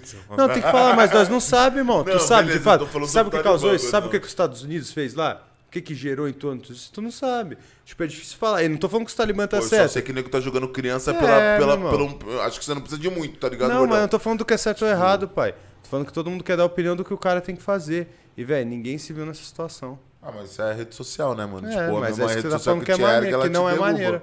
Tá ligado? E ela deu a possibilidade de, de, às vezes, você encontrava um cara louco isolado, ele não conseguia fazer muita coisa, né? Mas a rede social deu a possibilidade deles se unirem, né? De forma muito. Os malucos tá tudo junto, né, mano? Tipo, os malucos tem grupo no Facebook, tá ligado? Tipo. Isso é real, mano. Você falou real, tipo. É, é a mesma. é- Eu vou pegar uma comparação, não tem nada a ver isso. Tem a ver sim, mas tipo assim. Um exemplo, há seis, sete anos atrás, tipo, sempre existiu racismo, sempre existiu todo, várias questões aí também, homofobia, tudo sempre existiu. Mas há seis, oito anos atrás, a galera era discreta, tá ligado? Tipo, discreta que eu tô falando, tipo, Não, se mantinha na sua mantinha na ignorância, sua ignorância. Tipo, eu não gosto, mas o problema é meu. Tá ligado? Até eu vou ficar calado. É, Vou tipo, com a rede calado. social, com, com o governo e posicionamento também do presidente e vários outros aspectos, a galera sente na coragem de fazer, tá ligado? A galera sente unido, tipo assim, os caras. Tenho um aval, né, pai? É, tipo, falou assim, ah, não, beleza, pô, mas o cara, pô, o cara compactou com essa ideia. Pô, eu tô no, no, no Instagram, no, no, no, Facebook, numa comunidade lá e, mano, todo mundo ali pensa a mesma Pensa coisa. comigo, é a mesma Pô, parada. ganhei força. Tá Total, ligado? velho. Tipo, hoje a internet tem esse. dá esse poder, tá ligado? Isso é muito louco, mano, pra, pra analisar. Eu acho que foge um pouco do- da natureza de tudo, né? Cara, é, só Deus sabe o que vai virar isso daí. Sim. né? É, essa questão de política, cara, eu perdi totalmente a conexão com isso. Sim. né? Pode entrar quem for, eu faço a política dentro da minha vida e da minha empresa. É a única que eu tenho poder, né? Porque você acredita em uma pessoa, só merda, acredita em outra, cara, parece que é um negócio sem fim, né? E você acaba botando tempo, energia e às vezes até brigando com gente que você gosta. Por um bagulho que não tem nada a ver. Tipo, o cara que é de esquerda, normalmente, esse cara que é de um partido, falei. Ele tá ali tacando pau, mas almoça todo mundo junto, tá ligado? Faz o mesmo game. Aí à noite eu vou te xingar na TV. No outro dia a gente vai almoçar junto, a gente vai conversar. Porque cada um tá pensando ali no, no que vai ser mais viável depois, tá é muito ligado? doido, né? Que é uma realidade real. E aí tem família que não se fala, fala aí, tá ligado? Quantos caras sentam na mesma mesa pra fechar a parada. Facebook, tá ligado? É. E a verdade mesmo ninguém sabe, entendeu? O que tá rolando por trás ali dos, dos bastidores. Ainda mais no Brasil que a gente vive, que a gente tá desamparado de pai e mãe, tá ligado? Então, É, cada um por si, mano. É, Cuida da sua vida e tá ligado? vambora. Não, e o que você falou é onde você muda o mundo mesmo, né? Normalmente tipo assim, você muda o mundo mudando quem tá ao seu redor. Então você No se seu- é preocupando que com a você política tem. sua, da sua família, da sua empresa, você consegue mudar o mundo devagarzinho, sem esperar que, tipo assim, vai ser um cara que você nunca viu, que não tem nada a ver com você, que vai mudar. Colocar ele como herói, né? É, mano? ele que vai Tipo, fazer o que você imagina, tá ligado? Ele vai entrar e vai salvar minha vida. ligado? Porra, pelo amor de Deus, você tem que se salvar, irmão. Mas, Rafa, de que eu tô falando, tipo assim. ah, Hoje, então, todas as, as campanhas que você faz, você tem uma pessoa, tipo assim, responsável pelo tráfego, uma pessoa responsável ah, pelo designer. Como que funciona? Tipo, bom, t- t- tivemos um, um briefing com o cliente, ele passou o que a gente queria, tal, e como, como que você faz para esse time funcionar em prol para entregar todo mundo, porque eu imagino que todo mundo tem que falar a mesma língua, o online, o offline e tudo. Como você faz para esse time trabalhar em prol e, e seguir dali? Perfeito. É, o trabalho de marketing, marketing digital é bem consultivo, né? Então, ele tem muitos caminhos a se seguir dependendo do cliente, né? E muitas pessoas atuando no mesmo projeto. É, a gente precisa estar integrado a todo momento, né? Mas geralmente, como é que funciona? Parte do comercial, um fechamento, chega o pedido no atendimento, que é uma pessoa que tem um relacionamento direto com o cliente. A partir desse pedido, é, ele dispara é, demanda para toda operação, né? Então, beleza. O que, que ele vendeu? Ah, vendeu um site? Então, beleza. A gente vai disparar o briefing para o cliente. Esse briefing vai chegar, a gente vai passar para o designer. Do designer, está aprovado, a gente vai passar para o programador. Né? Ah, o que, que vendeu? Ah, um plano de marketing. Ah, a gente vai começar pelo marketing, né? Vamos fazer um briefing de marketing. Vai passar pelo responsável pelo marketing. O responsável pelo marketing vai demandar para toda operação, né? Então a gente, apesar de ser complexo, a gente tem alguns processos internos que nos ajuda a se organizar nesse sentido, né? É, do tipo, o que, que foi vendido, o que, que precisa ser feito, né? Quem precisa trabalhar nesse, nesse, nesse projeto em si, entendeu? Caralho, foda, mano. Foda. E deve, poxa, deve, a equipe tem que estar sempre bem alinhada, né? Sim, pra, e... Tipo Nessa pandemia, cara, como tá todo mundo longe, é um grande desafio a gente manter isso, né? Manter esse alinhamento muito bem feito, né? Então a gente, a gente é, se apropria de algumas tecnologias que nos ajudam com isso? Por exemplo, nossa comunicação é feita através do Discord, que é um Sim. servidor meio de até de gamer assim, Sim. né? Porque o WhatsApp não estava dando certo. Pô, você vai tentar falar com a pessoa, às vezes tem outra pessoa pessoal lá no, no WhatsApp é, não estava muito efetivo. Né? E a gente acabou implantando no nosso processo de melhoria contínua é, o Discord, que tem melhorado, mas também ainda não está eficaz como você queria. Tem ainda muita conversinha que fica meio paralela. Não 100%, entendeu? E você acha que qual que é o futuro, Rafa? É home office ou presencial? É... Ou híbrido? Eu acredito muito no híbrido, tá? Porque acho que é importante esse contato humano, essa, essa vivência humana, né? Até porque lá nós somos uma família, cara. Você vai ficar muito tempo sem abraçar sua mãe, seus irmãos, entendeu? Sim. Isso é muito estranho, é muito robótico, né? Apesar da pandemia ter trago esse viés home office, né? Que é muito cômodo para quem para quem está em casa, tal é, eu acho que tem que ter alguns dias que a gente se encontra, se vê, troca uma ideia, né? Para a coisa ficar mais fluida, né? Para, como eu te disse inicialmente, convergir os interesses da empresa e da galera também, de ter um pouco mais de liberdade, né? Mas eu prevejo aí, por exemplo, no futuro a gente dois, três dias presencial e o resto, o resto home office, né? Flexível. Acho que tudo tem que ser flexível, Sim. entendeu? Não tem nenhuma verdade absoluta, né? não tem nenhum ditador aqui.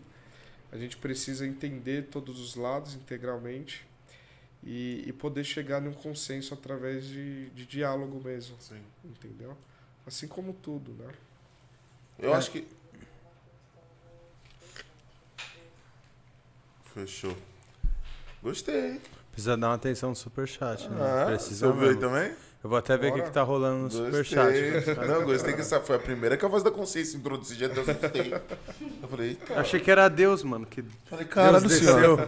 É hoje. Mas eu acho muito foda. Eu acho que o futuro é sim um híbrido, tá ligado? Eu acho que muitas empresas também viram que funciona. Porque é muito doido que a pandemia também veio para ensinar, né, Rafa? Tipo, muito, muito. Cara, a gente achava que o funcionário ele tinha que entrar 8 horas da manhã e ficar até as 6 da tarde, porque senão ele não produz. Eu acho que a tecnologia ajudou muito a ter esse controle das coisas, né? E hoje as galera, a, a galera trabalha muito mais pelo porquê, até pelo salário, né? Sim. né? Eu, por que, que eu estou fazendo isso? Isso faz sentido na minha vida, né? É por quê, né? Então, sempre que eu vou passar alguma tarefa, eu tento, meu, explicar realmente o porquê daquilo, o porquê que é importante para a empresa, o porquê que é importante para ela aquilo, para que a pessoa faça aquilo realmente, meu, Tô fazendo isso de coração, faz parte do que a gente combinou aqui, entendeu? E tudo pelo propósito. E eu acho que é maneiro que, que isso tá funcionando, né? Tipo, e a gente aprendeu, todas as empresas tiveram que aprender da pior maneira, tá ligado? Sim. Amarra, né? Chegou algo que, mano, parou tudo. Mano, tipo, vai, você vai no JK mesmo. Você vai lá pro. pro até pro Faria Lima. Quantos prédios e prédios agora não estão vazios, mano? Pô, a gente aqui, quando a gente tava na fase de procurar procurar um local, falei, pô, um monte de prédio comercial foda, tendo muita sala pra alugar, porque você foi, pô, muita gente entregando espaço. É, a, Berri, a Berrine tá, cara, fantasma. Entendeu? A Berrine tá fantasma. E é muito doido. Que os caras um tinham vários cara. andares, fala, "É, agora mano tem tipo um andarzinho, tá ligado? Ninguém nem frequenta diariamente. Diariamente sim, lógico, tem um que vai um dia outro outro, É, mas, mas pô, mesmo assim, tipo, mudou lembra uma- totalmente a logística. Pega uma empresa que funciona. tinha mil funcionários num prédio, tá ligado? Tipo, mano. Cara entregando andares, fala aí, tá É. ligado? Sendo que ele só precisa de um terço, sei lá, um, às vezes 10% dos funcionários ele precisa realmente efetivo ali, tá ligado? Total, mano. E aí, como que tá esse superchat, gordinho? Pô, eu vou fazer a pergunta que fizeram do superchat, porque eu acho que é uma pergunta pessoal pra você, Rafa. Manda. Se liga.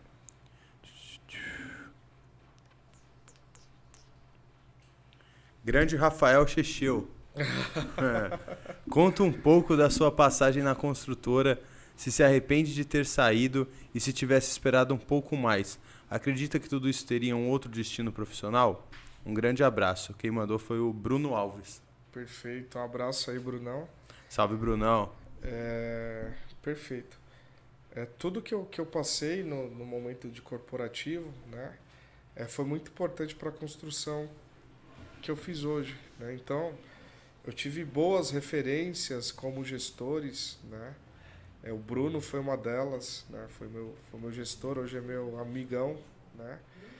É, eu acho que fez parte do processo, né? E a gente voltar no passado e, e tentar entender se foi melhor ter saído ou não é muito, é muito difícil. É difícil medir isso, né? É, a questão é que mesmo na Construcap ou na outra multinacional que eu fui trabalhar depois, é, algum momento a- aquela voz que, que gritava dentro de mim um dia Gritou ia, mais alto. um dia ia gritar mais alto, né? E eu não prosseguiria no, no, no CLT por estar fora da, da minha natureza, né? Eu acredito que a gente acaba se encontrando na nossa natureza e a partir do momento que a gente não está seguindo ela, é só uma questão de tempo para a gente encontrar aquele caminho, né? Então, respondendo ao, ao nobre amigo Bruno aí, é, eu não consigo responder se teria sido melhor a minha trilha. O que eu posso te responder é que com o tempo eu teria buscado o que, o que minha alma grita mais forte aí. Tá bom, Brunão? Um abraço, viu? Valeu pela pergunta, Brunão, por estar aí online. E temos um convidado aqui hoje também, né? Vamos trazer o Vamos mestre? trazer o homem. Trouxe aqui o Marcelo Minerato para Chega aí, representar, Marcelo. Cola com nós, pai. representar o time, né? Melhor do que eu falar, uma pessoa que trabalha comigo aí. Falar de tudo que a gente está construindo, né? De como foi a entrada dele no projeto e de tudo que ele está achando. Senta né? aí, Marcelão. Fica à vontade, irmão. Marcelão é head de marketing na agência Leads com o Rafa. Dom- como que é? Dom. É, os Dom caras. Rafone. Dom Dom Rafone, os caras já é. deu o apelido da Eu empresa. já tenho uns 12 apelidos antes disso, agora eu tenho 13. Fala pessoal, enorme- prazer enorme aqui estar com vocês, tamo Da hora, junto. Marcelo, obrigado por ter vindo, Marcelão. mano. Dom Rafone aqui. Dom É Rafone, de onde que Dom Rafone veio por, por causa do Poderoso Chefão? Não sei. Dom Isso Corleone e veio Dom de uma Rafone. brincadeira comigo e o Ramon, que é parente do Rafa. E aí a gente foi brincando, foi brincando, e aí do nada surgiu que. Ah não, o Rafa tá ali no topo e tal. E aí veio essa brincadeira, né? Dom Rafone. Ah, então ele é o Dom Rafone. essa é boa, essa é boa. é o Dom Chagas. Apelido de responsa, pô. É. Geralmente é um apelido pra deixar para baixo, apelido, pô. E aí, Marcelo, como você tá? Tá bem, mano? Cara, tô bem. Tô bem, tá, tô animado. É legal estar aqui com vocês. Já tinha e- participado de uma paradinha dessa, não? Já, já, tinha já participado do participado. Participei. Eu participei ali com a DMI Brasil, numa Ah. época que a gente fez ali um trabalhinho e foi bem legal. Foi bem da Foda, hora. foda. Explica um pouco mais o que é um head de marketing, o que, o que ele desempenha. Claro, o head de marketing é o cabeça daquela área, né? Ele é o responsável por todos os processos, tudo que está acontecendo ali naquela área. Ele é como se fosse o diretor, mas ele é um diretor agora da nova geração que a gente tem aqui na, no mercado de trabalho, né? Então, como tem as várias vertentes lá ali da diretoria e o head ele é o que está sempre no topo da área, para Da poder tomar as decisões mais Então, head, mais assertivas tipo, aí. head tem o mesmo significado de um diretor, vamos dizer assim. Sim, dá para dizer que ele está no mesmo nível do, da direção ali do diretor. Que maneiro, não sabia dessa, dessa terminologia não, uma parada nova pra mim. E de onde você conheceu o do Dom Rafone? Dom Rafone, Dom Rafone. Dom Rafone, Dom Rafone. De eu que conheci o. Assim, eu trabalho com marketing digital desde 2012, eu sou apaixonado por essa área. É, a minha família, ela já vem do marketing, tipo, dá uma olhada lá na, na família Minerato, sempre vai ter uma Ah, galera não, envolvida com marketing. E eu fui ao longo do tempo, né, com, fazendo os projetos, peguei projeto ali com o SPM, depois peguei uns outros projetos aí é, ao longo do tempo. E aí eu comecei a trabalhar numa startup onde a gente tinha ali algumas faculdades, SPM, faculdade, é, SPM Singularidades, FECAP. E eu sempre fui assim do de tentar entender como é que as coisas funcionam. Então ali a gente tinha um time de marketing, a gente tinha um time comercial e tinha um time acadêmico onde cuidava da, da parte ali mais densa ali da, dos conteúdos para essas faculdades. E aí eu sempre trocava ideia com o pessoal, eu sempre tentava trocar ideia com o pessoal do comercial para entender como é que estava vindo a qualidade, a qualificação dos leads que a gente estava gerando com as campanhas de marketing digital. E aí eu fiz amizade com o Cris. E o Cris, ele, igual a gente falou aqui, salve Crisão, que estiver assistindo, não sei, Aqui, olha aqui, pra ó, cá, ó, aqui, salve ó. Crisão, ó nós aqui, ó. A favela tá no ar. Favela venceu, Crisão. Tamo junto. aqui, ó, Crisão. tá Crisão, mundo deram aqui, ó. voz, Crisão, deram voz. A favela deu voz pra nós. Então, o Cris, eu sempre fui trocando muita ideia com o Cris, eu sempre gostei, assim, da maneira que ele trabalha, a maneira que ele lida, é uma pessoa muito justa. E aí o Cris, ele topou vir com ele, já conhecia o Rafa há um bom tempo, né? Já faz cinco anos, né, Rafão? Ele trabalhou naquele primeiro projeto lá que. Aham. Ele tava Crisão. nessa barca aí. Crisão é. Crisão, Ele tava nesse sonho. a gente veio aqui só Aí, pra. Crisão, você é guerreiro então, hein, meu mano? Acreditou em dois sonhos é porque, pô, mano, acredita mesmo. Acredita mesmo. E aí, trocando ideia com o Cris, ele. Ele me indicou pra vir pra agência Lead. Eu olhei o projeto e falei, caramba, faz sentido, é um lugar que parece muito legal trabalhar e acabei vindo pra cá. Tô na agência Lead. Caraca, mano, quanto tempo já, mano? Tô desde março. Desde março? Pô, então você março pegou esse desse ano. crescimento todo aí, 400% aí. Foi. E, e como que é o, o resumo do seu dia, mano? Como que funciona? Tipo, sou muito doido pra conhecer, tipo, eu tenho umas curiosidades muito peculiares minha, tá ligado? Tipo, Aham. qual que é? Tipo, ele falou, pô, que ele corre de manhã, ele tem, mano, toda a parada dele, depois ele começa a resolver os problemas, né? As buchas vêm depois Hoje das... eu não tô correndo mais. Imagina. Ah, ossos do ofício. Imagina o cientista doido. Imagina o cientista doido. Esse é o cara do marketing digital. Começa o dia dele ali. Uma loucura. Sempre, tente, sempre tentando achar algum estímulo diferente, né? Eu acordo tentando achar algum estímulo diferente. Ah, vou assistir alguma coisa aqui, começar meu dia ou com uma mensagem positiva. Aí começa o meu dia. É, Normalmente eu gosto de acordar um pouquinho mais tarde, então já começa ali pro. Ixi, Já entendi que ele não é do horário das oito, né? É, já, já começa ali no, no horário das nove.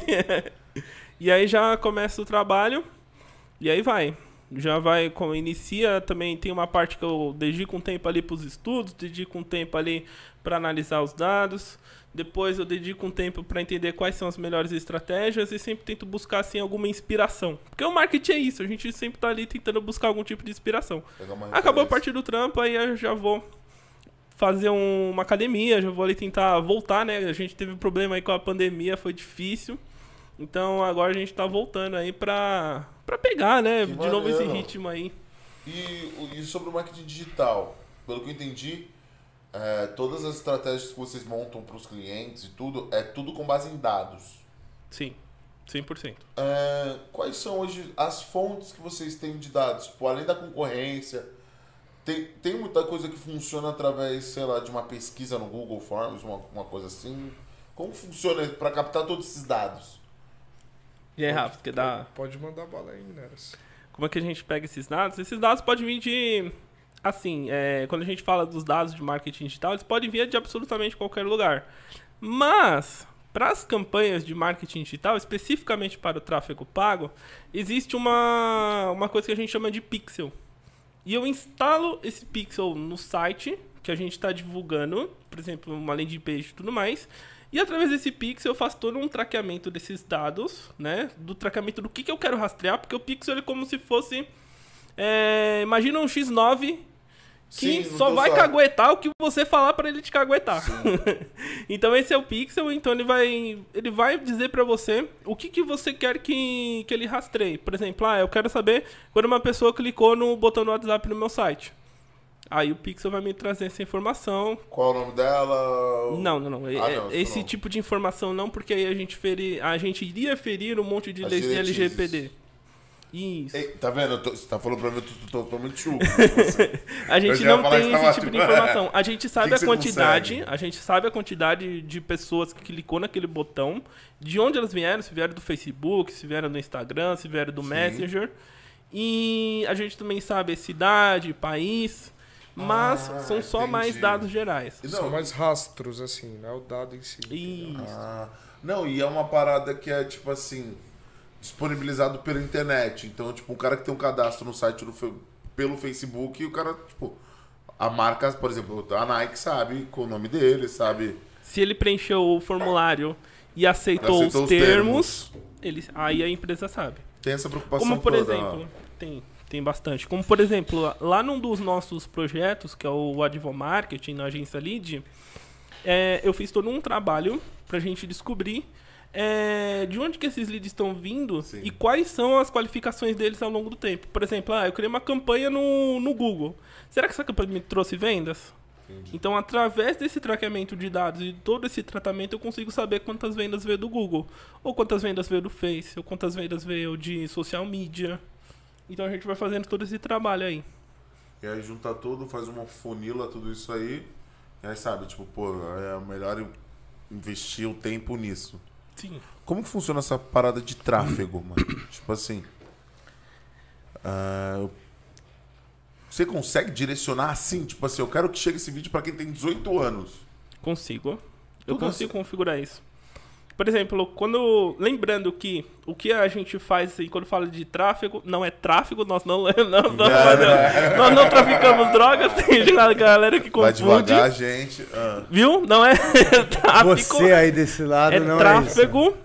E aí, na parte, existem duas vertentes do tráfego na internet. Existe o tráfego orgânico, Sim. que são todas as pessoas que vêm é, das suas redes sociais, do YouTube, de um vídeo seu, pessoas que compartilharam o seu site em algum lugar, então esse é o tráfego orgânico. E existe o tráfego pago, a vertente onde eu pago para aparecer em algum lugar. Só que eu não faço o tráfego em si. Quem faz o tráfego é a ferramenta. Eu faço a gestão desse tráfego. tráfego. Eu faço toda a parte de gestão, de entender quais são. é, eu sempre tento responder a seguinte pergunta: Eu quero mostrar o produto certo para a pessoa certa, na hora certa, no momento certo. Sempre é- essa é a lógica. E aí, como é que funciona essa Agora, depois dessa, dessa parte, né, de entender como é que funciona essa doideira toda, aí vem as segmentações que a gente consegue colocar em cima do tráfego pago. Por exemplo, se eu quiser mostrar um anúncio para uma pessoa que tem 18 anos e assistiu um vídeo X lá no YouTube, eu consigo fazer isso na ferramenta do Google Ads. Ou se eu quiser achar pessoas interessadas numa marca famosa lá no Facebook que tenha de 35 a 45 anos, eu consigo segmentar isso também. Caraca, que foda, mano. E é um pouco mais profundo, né? Pro, É. nosso, Ah. pro nosso produto Advomarket, a gente só não traz o advogado, traz o advogado que tem potencial de pagar lá a mensalidade que é em torno de 500, 600 reais, entendeu? Que nem todo advogado pode, né? Então a gente, a gente chama de hipersegmentação, né? É a gente trazer o cara que vai comprar dentro da sua loja. Esse é o poder que o marketing digital tem hoje na internet. Quer De ver? trazer a pessoa certa. É, não só trazer gente. Tipo, não adianta eu colocar, tipo assim, eu leigo, chego lá e invisto, sei lá, o- ah, eu- através do YouTube mesmo, bota Não 100 adianta chegar em aqui. você uma parada de advogado, falei. Não, tipo assim, eu boto 100 reais, tipo, vai lá, mil reais pra, pro meu vídeo e tal. Se eu não explicar isso também direito pelas ferramentas corretas, vai chegar Vai pra quem não pra vai qualquer um. consumir. Ou seja, foda-se. Exatamente, e também tem que ter toda uma estratégia por trás, né? Toda uma lógica. Por exemplo, vamos imaginar o seguinte: a gente tem um. Vamos imaginar uma empresa que já tem uma certa história Sim. e aí ela tem uma base de clientes. Por exemplo, qual a melhor forma de eu achar pessoas semelhantes a essa base de clientes? É subir uma lista de e-mails desses clientes, e-mails, telefone, nome, os dados que as pessoas autorizou a gente a tratar. A gente sobe isso na ferramenta Google Ads, Facebook Ads, e pede para essa ferramenta nos trazer pessoas semelhantes ao comportamento e interesse dessas pessoas aqui para formar ali um grupo de anúncios, que é uma segmentação que a gente conhece como segmentação de semelhantes, são pessoas semelhantes a outras pessoas semelhantes. E aí, com base nisso, a gente vai embora e começa a mostrar os anúncios para as pessoas que têm os interesses semelhantes àquelas pessoas que você se tornaram clientes. E aí, como resultado, você acaba sendo mais relevante para essas pessoas. Caraca, tem que entender muito. Tem toda uma logística, né, A mano? gente teve até um, um, um grande case aí atualmente, tem um case até conhecido. E Mineras pode até falar um pouco mais sobre o case aí da, da Samsung, né? Não sei se pode falar. Ah, Pode? Foi falado, né? Samsung, olha pra nós, olha, que a gente tá louco pra largar ela. Eu tô louco pra ter um Galaxy Eu Note, tô pai. louco pra Eu não ter um aguento mais abre. celular. Inclusive, se você tiver aí, Samsung, faz favor. Onde a, a campanha era trazer interessados ali para pegar o cartão de crédito e comprar o Samsung, né? Eles têm agora uma... um- Tem. Ah, nego sabe muito, né? Nego brinca com o pobre. Mas só que se não pagar, ele trava o celular. né? É. Cara, espertos. ele trava o celular? Vai travar o celular. É sacanagem. Acabei de Sacanagem. falar meu nome, já tava vendo uma alta Sacanagem. dívida. É. Cara louco pra se endividar. Caraca, olha que, que doideira. E é- o nosso papel era trazer clientes interessados nesse produto, né? E o Minerato conseguiu fazer através de hipersegmentação, tipo, trazer um cliente, a um, um possível cliente a um custo assim, cara, muito baixo. Preço de banana. Pra Preço vocês terem ideia, tipo, 62 centavos. Que? Mais barato que a banana. 62 centavos. O lead. O lead. Lead interessado em comprar o produto da Samsung. Quanto que é uma média de um preço de um lead? De 10 a 20 reais no mercado. Claro, depois de ver várias Não, e sim, várias mas- campanhas diferentes, que esse número pode variar, né? Pode ser 50 reais, às vezes pode ser 5 reais. Mas de uma média geral, depois de ver tantos nichos diferentes, de 10 a 20 reais. E a gente conseguiu trazer leads para essa campanha específica da Samsung por 62 centavos. E você pode falar como? Claro, foi da seguinte forma. É... Arrasta pra cima. Arrasta pra cima. Acaba de fechar automático. cima. Arrasta É. pra cima. Arrasta pra cima. É só depois que as pessoas compartilhar lá Gostei. hoje o podcast. Se compartilhar esse podcast, da- daqui meia hora eu vou. Eu vou, Eu vou estar conferindo comentar com os números. Se você quer saber, se inscreve no canal, ativa o sininho. Exatamente. Pra segue. saber mais. Ó, o clickbait aí, ó. Tá bom? A gente manda, E aí faz uma pausa, tipo. Suspense. Manda suspense. A forma, assim. É, todas as campanhas de marketing digital ela precisa ter uma estratégia por trás. Então, quando eu olhei para as campanhas que a gente precisava trazer, né, eu pensei da seguinte forma: ok, a campanha fala sobre um cartão de crédito e também está falando sobre um- uma diferenciação, está falando um pouco aqui sobre os eletrônicos da Samsung. A Samsung já é uma marca renomada. Se você jogar lá o FIFA 2021, vai aparecer um outdoor da Samsung lá no Sim, joguinho. No joguinho. Vai aparecer em muitos lugares. A Samsung é uma marca reconhecida conhecida. mundialmente. Então ela já tem, um ela já tem assim muitos interesses em volta dela. O que, que eu fiz?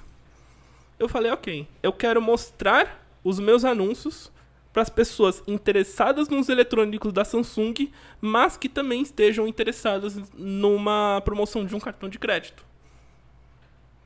E aí eu acabei sendo dois. muito relevante para essas pessoas. Caralho, mano. E a Samsung nisso aí? A Samsung Estourou, adorou. né? A Samsung adorou. Tem, tem, e aí, que eu- e aí pós, o pós-venda né? e o pós-entrega. Teve uma taxa de conversão foda pra eles? A gente conversou com eles, pediu, né? A gente descobriu que teve um número gigante de leads para eles e a gente ainda não tem esse dado. É super recente isso. Pode é bem crer. recente. Maneiro. Foi uma campanha que encerrou no dia 15 desse mês. Ah, Então tá. eles não, ainda- vou- agora. Estou Super no processo de coletar isso ainda. Maneiro. Caralho, mas muito foda, mano. 62 centavos você tem É o preço de um clique hoje em dia, né? Não, é Quando a não, gente vê é, é o preço de, uma, pago. de um view, de uma impressão. Um clique de 62 É. centavos já é considerado barato hoje em dia. Normalmente a gente paga ali Você 1,83, fez um 3 lead reais, nisso. por aí. É, a gente deu uma olhada aí pros cliques do YouTube já era mais que isso, era tipo um e pouco. Um e pouco. Um e pouco clique. Acho que era um e quase um e dez, um e tantinho. 62 centavos o, o lead é a combinação de uma estratégia muito bem montada com uma marca bem renomada. Foda. Caralho, chegou, porque, mano, é muito, é, é muito pouco, cara. É muito barato, velho. Pra uma empresa, eu falo isso porque, poxa. Foram é mais de lead, 4 né? mil leads por 2.500 reais, né? Caraca, a Samsung fez dinheiro, hein, mano? Porque, tipo assim. Isso só no Facebook Ads, né? Não tô contando as outras não, mas, tipo assim, vamos pensar que, tipo assim, investiu. 2.500 reais é um celular dos caras, tá ligado? tipo, vamos botar assim. É óbvio que não é essa conta. Sim. Mas, Mas- se fosse mil reais. Não, vamos. velho. Pô, irmão, você tá falando do, tipo. Com certeza eles já gastaram 50 mil reais numa parada e não tiveram esse tipo de retorno. Tá Com certeza. Essa é a vantagem do marketing digital. Quando bem aplicado, Foda. ele é insano Exerce a de quantidade de, fato, né? resultado que acaba vindo. Já teve. E também já teve o outro lado que você falou, puta. Fez uma puta campanha em cima parada, o resultado foi merda. Tu falou, caralho. Teve. Teve. Sempre tem. É, a, assim, a gente do, do tráfego, principalmente, não do tráfico. Não do tráfico, né? No tráfico também Nossa, sempre rola isso. É, assim, quando a gente fala de marketing, principalmente no digital, quem diz a verdade pra nós é só os testes. Sim. Então, 99% das vezes a gente erra. Essa campanha é uma exceção. Né? Na, na grande maioria das vezes a gente erra. Só que essa é a diferença de, um, de, um, de, uma, de uma empresa, né? de uma equipe que não sabe mexer com o tráfego e uma que sabe. Por exemplo, eu lancei uma campanha no ar. Uma campanha que eu falei, putz, não, aqui eu estourei nessa segmentação. Eu falei, mano, essa aqui vai estourar. E aí eu vou lá ver, putz, não estourou. e aí, o que, que eu faço? É. Eu vou analisar os dados. Eu vou entender por que, que a gente não estourou. Será que foi o custo pela, por eu aparecer nas pessoas? Será que é o meu anúncio que não está interessante o suficiente? Ou será que eu estou mostrando o anúncio certo para a pessoa errada? E aí começa a vir os testes. Por isso que você faz bastante teste. Pra até enxergar qual que é o É, norte a é, seguir. A gente trabalha com growth hacking, né? Agora usando algumas terminologias rebuscadas. E não tem verdade absoluta, né? A gente tem os melhores métodos e as melhores técnicas, né? Mas o que vai dizer realmente se vai dar resultado é o teste. Como a gente é muito orientado a dados, a gente consegue testar e corrigir rápido. Esse é o nosso maior diferencial. Mas chegar alguém garantindo resultado em marketing, cara, é, é golpe. Sai fora que é golpe, entendeu? Porque isso se faz necessário, então, os testes. Exatamente. Né? A gente até explica para os nossos clientes, cara, primeiro, segundo mês, a gente vai queimar dinheiro e vai testar e vai achar o melhor crer. meio de conseguir resultado para você. Sim. A partir do terceiro mês a gente fala de resultado, entendeu? Porque quando o resultado chega, ele sobe de uma forma que compensa todo o teste. Todo esse Tá tempo. bom? Correto. Só que, claro, com a experiência você já começa a identificar padrões. Padrões na ferramenta, padrões do que funciona e do que não funciona, padrões de segmentação, padrões de, de tudo. Você co- consegue começar a reconhecer padrões. E aí, como você já mexeu com muito, tipo, eu já já mexi com campanhas que os caras investiam 5 milhões. Já mexi com campanhas que os caras investiam, tipo, 2 milhões em 30 dias, ou então 5 milhões É, em é 15 muita dias. coisa, mano. É Então- mano. Você acha que esse tipo de campanha não tem como dar errado? Ou tem? Tem, claro que tem. Isso que é foda, né? Que, tipo, Claro tá que tem. Porque milhões. e o retorno do investimento, né? Às vezes o cara põe 5 milhões ali, E volta um. mas acaba não voltando. Só chegou nas pessoas com uma oferta que não fazia sentido para aquelas pessoas que ele estava mostrando os anúncios. No aí vem um final, na prejuízo. balança, não... Vem um prejuízo feio. Só que a gente trabalha para não chegar nesse cenário. Ainda bem que com esse tipo de investimento a gente sempre conseguiu resultados positivos. Vocês trabalham também agora fora, desculpa, eu fugi um pouco, mas Uhum. com gestão de crise? É, esse é um tema que a gente acaba não, não trabalhando por estar mais ligado à assessoria de imprensa e Sim. por aí vai. Já né? foge, né? É, num primeiro momento eu tentei abraçar tudo, né? Eu tinha inclusive uma assessoria de imprensa, mas eu vi que não era negócio, era melhor atender poucos e bons um pouco mais nichado, Sim. entendeu? Gestão de crise hoje não, não é nosso não é nosso viés assim de, de, de trabalho. Sim, Eu também fiquei nunca sabendo que hoje tem empresas que só disso, né?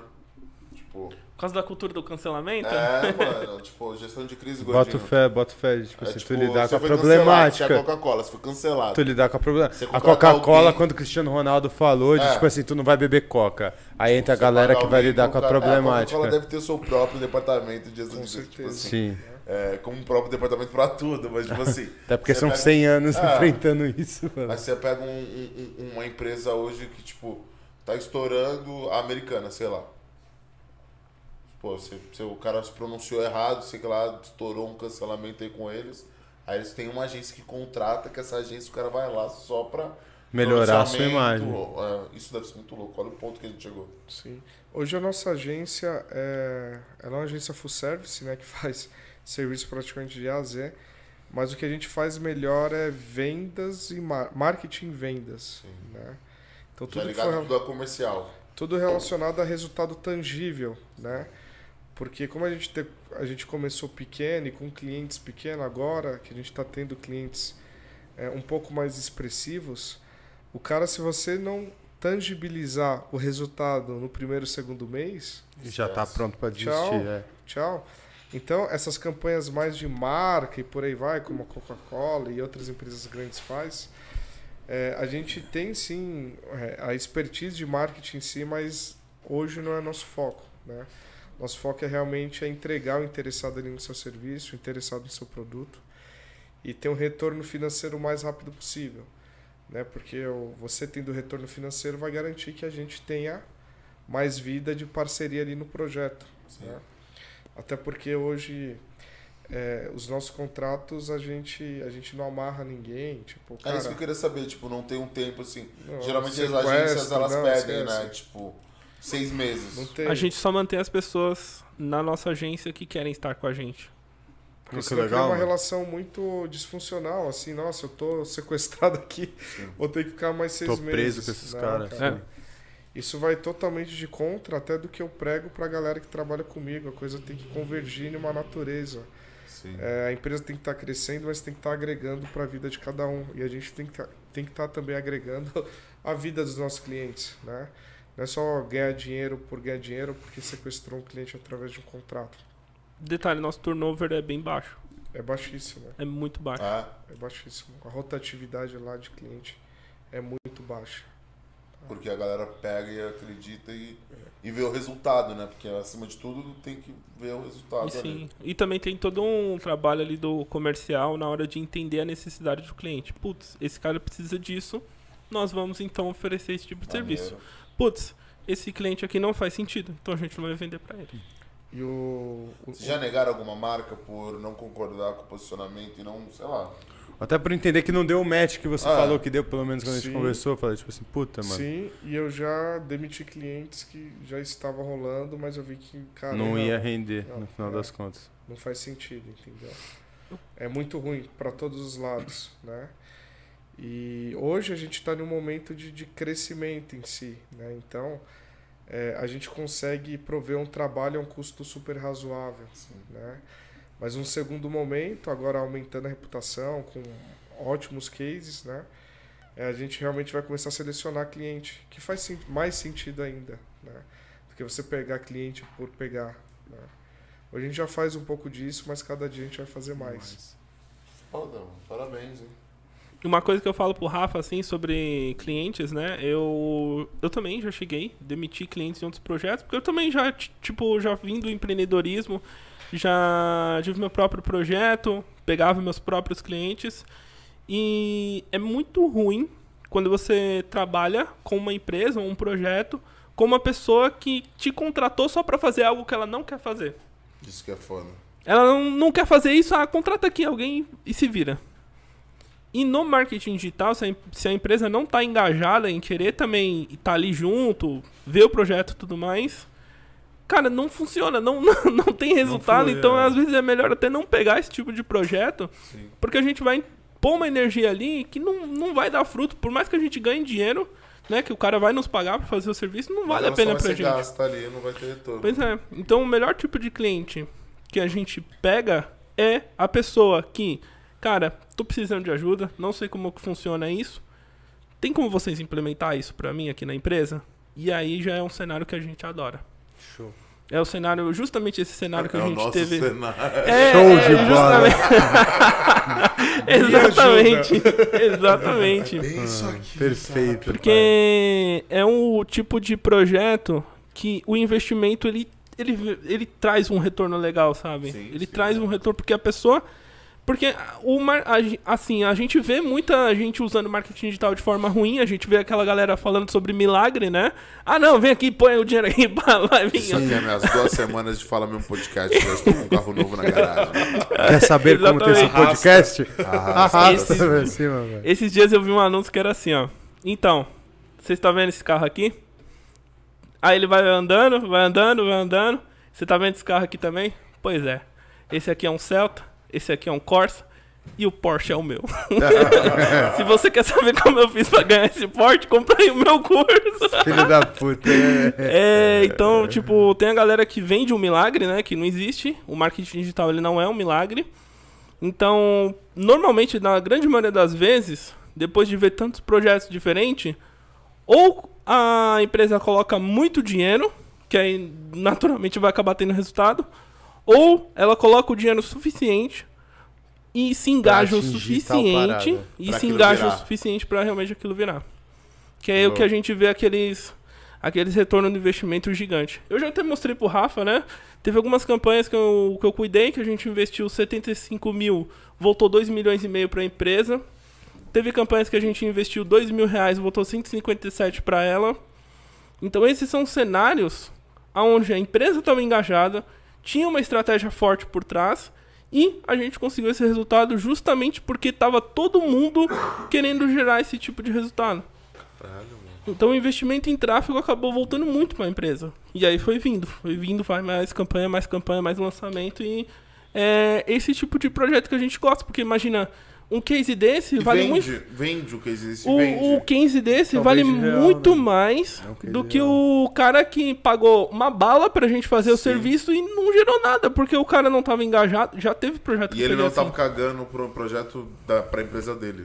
Pois é, às vezes é um diretor que precisava colocar a empresa dele no digital e ele não tá nem aí pro dono, não tá nem aí pra empresa, ele fala, ah não, contrata essa agência aí, se vira aí.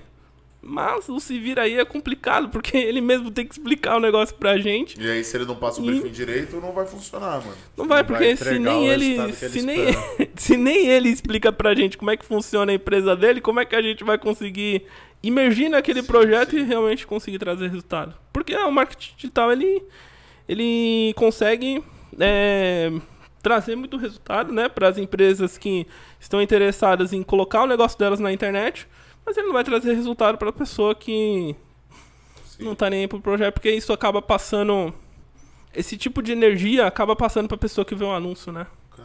Com certeza. Ele acaba passando. Né, hoje em dia a gente tava comentando, né, É muita sobre a veracidade, hoje em né? dia, né? Isso.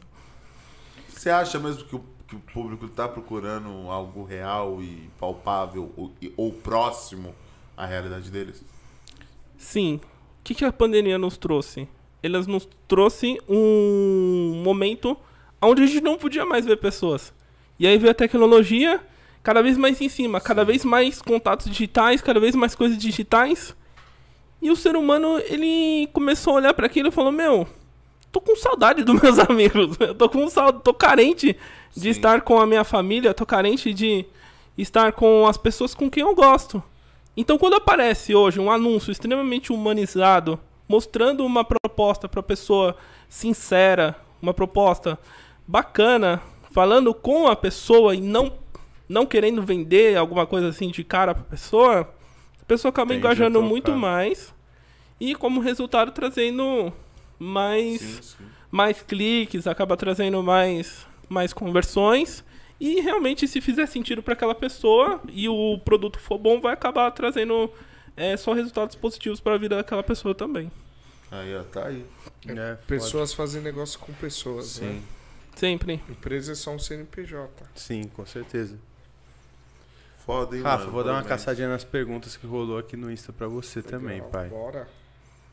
Lá vai o Dom Rafone responder Dom as Rafone. perguntas. Chuva de perguntas pro Dom Rafone. Dom Rafone falou que vai revelar um segredo hoje. É, Estamos esperando esse segredo. Desliga a TV, amigos. Desliga a TV. Rafa, Quem, quem ouviu o segredo vai ficar rico amanhã. hein? Ah, vou perguntar assim, ó. O mercado de marketing digital, você considera um mercado já saturado? Não. Eu, eu acredito que é só o começo, né? Acho que cada dia mais as empresas vão internalizar isso Porque é, hoje toda empresa padrão tem alguns departamentos padrões, né? Financeiro, operação e por aí vai. né? Hoje o marketing digital está sendo terceirizado e cada dia é, vai ser mais internalizado isso, né? É, porque tem empresas que chegam a um porte tão grande que não compensa ficar contratando agências para tudo. Então, é, acho que cada dia vai estar mais presente na vida de todo mundo. Né? Pelo menos nos próximos 5 a 10 anos aí. Eu também creio que a gente tende a ver isso. Eu tenho uma resposta muito boa pra essa pergunta. Sabe o Fala que aí. tá saturado? É esses safado que fica aí tentando enganar não. as pessoas, né? É, Utilizando a área e, tipo, manchando, é. estão saturados. Tem muito, Esse- mano. Tem muito. Tem, Tem, muito, não tem? Na real, tipo assim, eu vou Tem, te aparece falar bastante. da minha opinião. Você alguma vez viu algum anúncio desses caras que te passou de cre- credibilidade, Não, pai? nunca. Pra mim só parece uns figurão que lá que eu falo, caralho, esse cara tá querendo me enganar. isso e os caras do Bitcoin é a mesma fita. É, pra Assim, mim, eu, é. eu tô falando deles junto, pai. Pra mim eu já enxergo assim, é tudo igual também, tá Mas o que ligado? acontece? Quem cai no anúncio é só o charlatão também, entendeu? É. Ele só atrai o deles, né? É. O zoião, o cara que é, meu, Quer ficar rico ganhar dinheiro fácil, dia. esquece. A história do Rafa e todas essas campanhas de marketing digital que a gente monta, ela tem uma filosofia muito, por- muito forte por trás, né? Que, nem, assim, o cara que quer o atalho, não vira. Não vai Não vira. Não vira, tem que, tem que querer o caminho, A tem que querer inteira, ali a Tem que gostar batalha, do tem que... processo. É, ué. Isso. Tem que se esforçar pra realmente. É a melhoria contínua, né? Sim. A gente errou Sim. 99% das vezes, mas a gente aprendeu muito mais a cada uma das A vezes que a gente cadeirinha. errou. É isso aí, mano. Rafa, perguntaram também assim, ó. Tem alguma dica em como empreender tendo pouca grana? Legal, boa dica. Acho que a realidade do brasileiro, né? dif- Acho que no- 90% dos brasileiros começam empreendendo com pouca grana, né? É, acho que uma dica muito bacana é você desenvolver é, o que você está vendendo, produto ou serviço, a partir do network que você já conhece, né? Então, apesar de você ter pouca grana, você estudou em um colégio, você trabalha em algum trabalho, né? É, e assim como em um momento da minha vida eu não tinha pouca grana, eu tinha muita pouca grana, Nada grana. nada as granas, né? Menos nada as grana, é, eu consegui sobreviver e, e consegui vender projetos através do meu network. Né? Então uma dica legal é aproveitar a rede que você já tem. Se você tem mil amigos no, no, no Instagram e cada pessoa tem 15 pessoas ligadas diretamente, você tem pelo menos 15 mil pessoas ligadas aí que você pode começar a trabalhar sem gastar dinheiro nenhum. Louco, Rafa, louco essa visão. E aí, nesse mesmo segmento, perguntaram também aqui, assim, ó. Empreender em delivery, mesmo pós-pandemia, você acredita ser um caminho viável?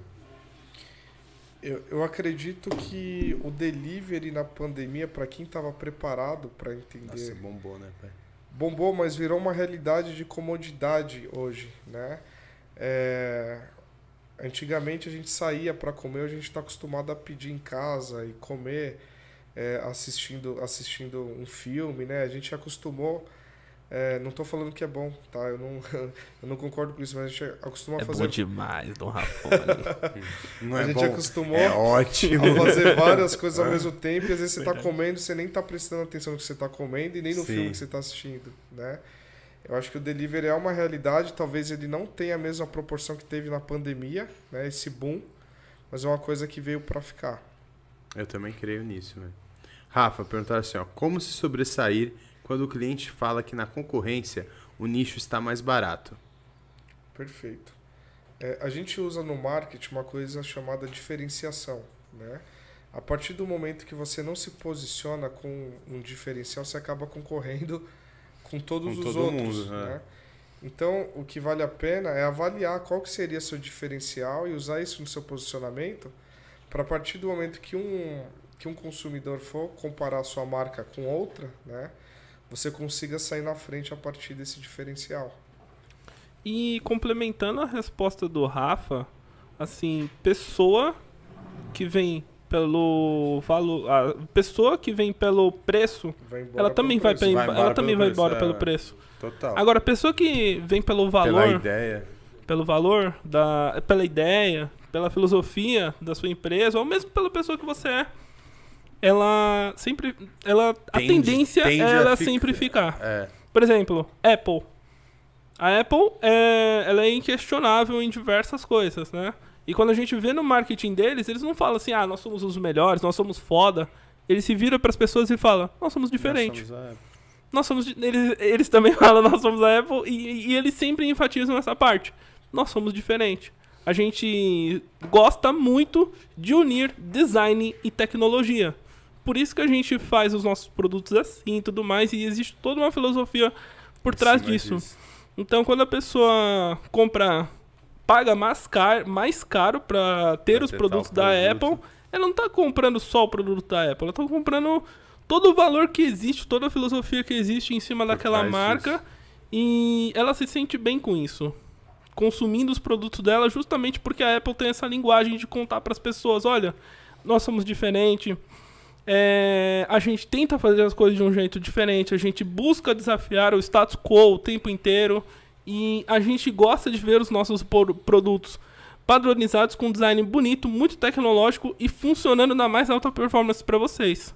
Então, é justamente esse tipo de posicionamento, buscar um tipo de posicionamento onde você coloca uma filosofia em cima da sua marca e mostra o seu posicionamento para essas pessoas é uma forma de você conseguir desatrelar a sua marca do preço e eh, começar a atrelar mais a sua marca para o valor que ela realmente tem. Louco, é total isso, mano. É... Rafa, vamos ver mais uma perguntinha aqui, ó. O que, Rafa, o que são leads? Ah, Legal, perfeito, boa pergunta. É um termo muito usado no marketing, né? Inclusive o nome da, da nossa agência leva esse termo, que é a agência lead, né? O lead nada mais é do que um potencial interessado no seu produto, né? Então, produto ou serviço. Então, a partir do momento que a pessoa entra lá na sua página e cadastra o interesse em No saber mais produto. informações, ele acaba se tornando um, lead né? E a gente é agência lead especializada em trazer leads. Impossíveis futuros consumidores da sua marca, do seu Exatamente, produto. Isso mesmo. Louco. Os leads são, né, são as pessoas que decidiram colocar os contatos dela para interessada na sua marca seu ou nos seus produtos, alguma coisa desse tipo. Então pode ser a pessoa que mandou uma mensagem no WhatsApp, pode ser a pessoa que preencheu um formulário, pode ser a pessoa que te ligou. Todas elas são leads. Rafa, perguntaram qual foi o maior projeto que você já pegou. Ah, legal. É, Eu acredito que agora esse da Samsung, Da foi o Samsung. maior projeto que a gente pegou, né, em termos de proporção de, de projeto. E através desse veio vários outros que estão chegando, né? Marabras e por aí vai. São projetos bem significantes. Microsoft também a gente pegou através desse. Foda. É, apesar de, de, de pequena, a gente já tem projetos bem relevantes aí. E de início a gente sente até uma insegurança, né? Nos primeiros projetos, fala, mas esse projeto é muito grande. E no fim a gente viu que é, foi muito mais fácil dar resultado por a marca já ser conhecida do que qualquer outro tipo de projeto. Tem né? Joy também, né? Tem, a- Enjoy. tem Joy, né, que é um projeto mais antigo, não é tão relevante em termos de marca, mas é um, é um projeto super legal, foi um projeto bem grande, onde a gente desenvolveu não só a parte de, marketing, como a, apoiou na parte de franquias em si. Né? Então, ao longo desses seis anos, teve- tiveram muitos projetos bem legais assim. Perguntaram desse do maior e também fizeram a pergunta contrária. Rafa, qual foi o momento mais difícil na sua caminhada de empreendedor? Perfeito. É, aquele momento que eu quebrei praticamente o primeiro projeto, né? E talvez isso seria até um, motivo de, de vergonha de falar publicamente, mas eu não tenho nenhum problema com isso porque eu entendi que foi importante para minha reconstrução, né? É, eu me vi na situação de tipo aceitar qualquer tipo de projeto, né? E eu tava com meu parceiro lá apoiando em mim e eu cheguei num momento que eu ia atrasar o pagamento dele e para isso é uma coisa, cara, é muito grave, né? E eu acabei fechando um projeto, cara, um projeto que hoje eu cobraria, sei lá, 4 mil reais, eu fechei por 600 reais. Eu falei, cara, eu vou fazer, fazer. eu mesmo vou fazer e eu vou entregar porque eu preciso complementar aqui o seu, o seu salário, né? E esse cara eu fui Eu fui fechar o projeto com ele numa quebrada lá na Zona Sul, né? E eu fui com esse brother que trabalha comigo, o Rodrigão. E eu entrei num beco pra fazer a, o trato com ele, né? Mas, cara, poderia ser cilada, né? É, poderia ser qualquer coisa. É, mas naquele momento a honra e a vontade de fazer a coisa continuar estável e legal foi maior, né? No fim o cara era gente boa pra caralho. tipo, Graças a Deus. ele Talvez eu não estaria aqui. tal, mas é, Inclusive o Digão tá aqui, né? é a cara dele, É a cara do. Digão, né? Abraço, Rodrigão, você é monstro. Salve, Digão. Salve, Digão. Eu acho que esse foi E aí, um, Mr. Fumo também E aí, salve, Mr. Fumo. Foi de graça. Amanhã estamos juntos. foi um dos momentos bem marcantes, assim, né? Teve vários episódios nesse momento mais... Nesse, nessa fase mais difícil. Mas esse foi um momento que me marcou muito e acho que marcou o Rodrigão também. É, para ele entender culturalmente o, o compromisso ético-moral que eu tenho com todo mundo, entendeu? Sim. Rafa, última pergunta. E foi uma pergunta maneira, assim, ó. Perguntaram, Rafa, o quão longe você enxerga que o Fala Memo pode chegar com a ajuda de um marketing digital? É, Pergunta feita pelo Paulo Olha. Marsiglia. Legal, perfeito. Cara, é, eu tive uma paixão à primeira vista com, com a galera aqui do, do, do podcast, né? É, E, cara, acho que o céu é o limite, né? A gente não consegue é, visualizar o quão grande pode rolar isso daqui, né? Tudo depende de, de com a galera acreditar e se manter aí motivado, né?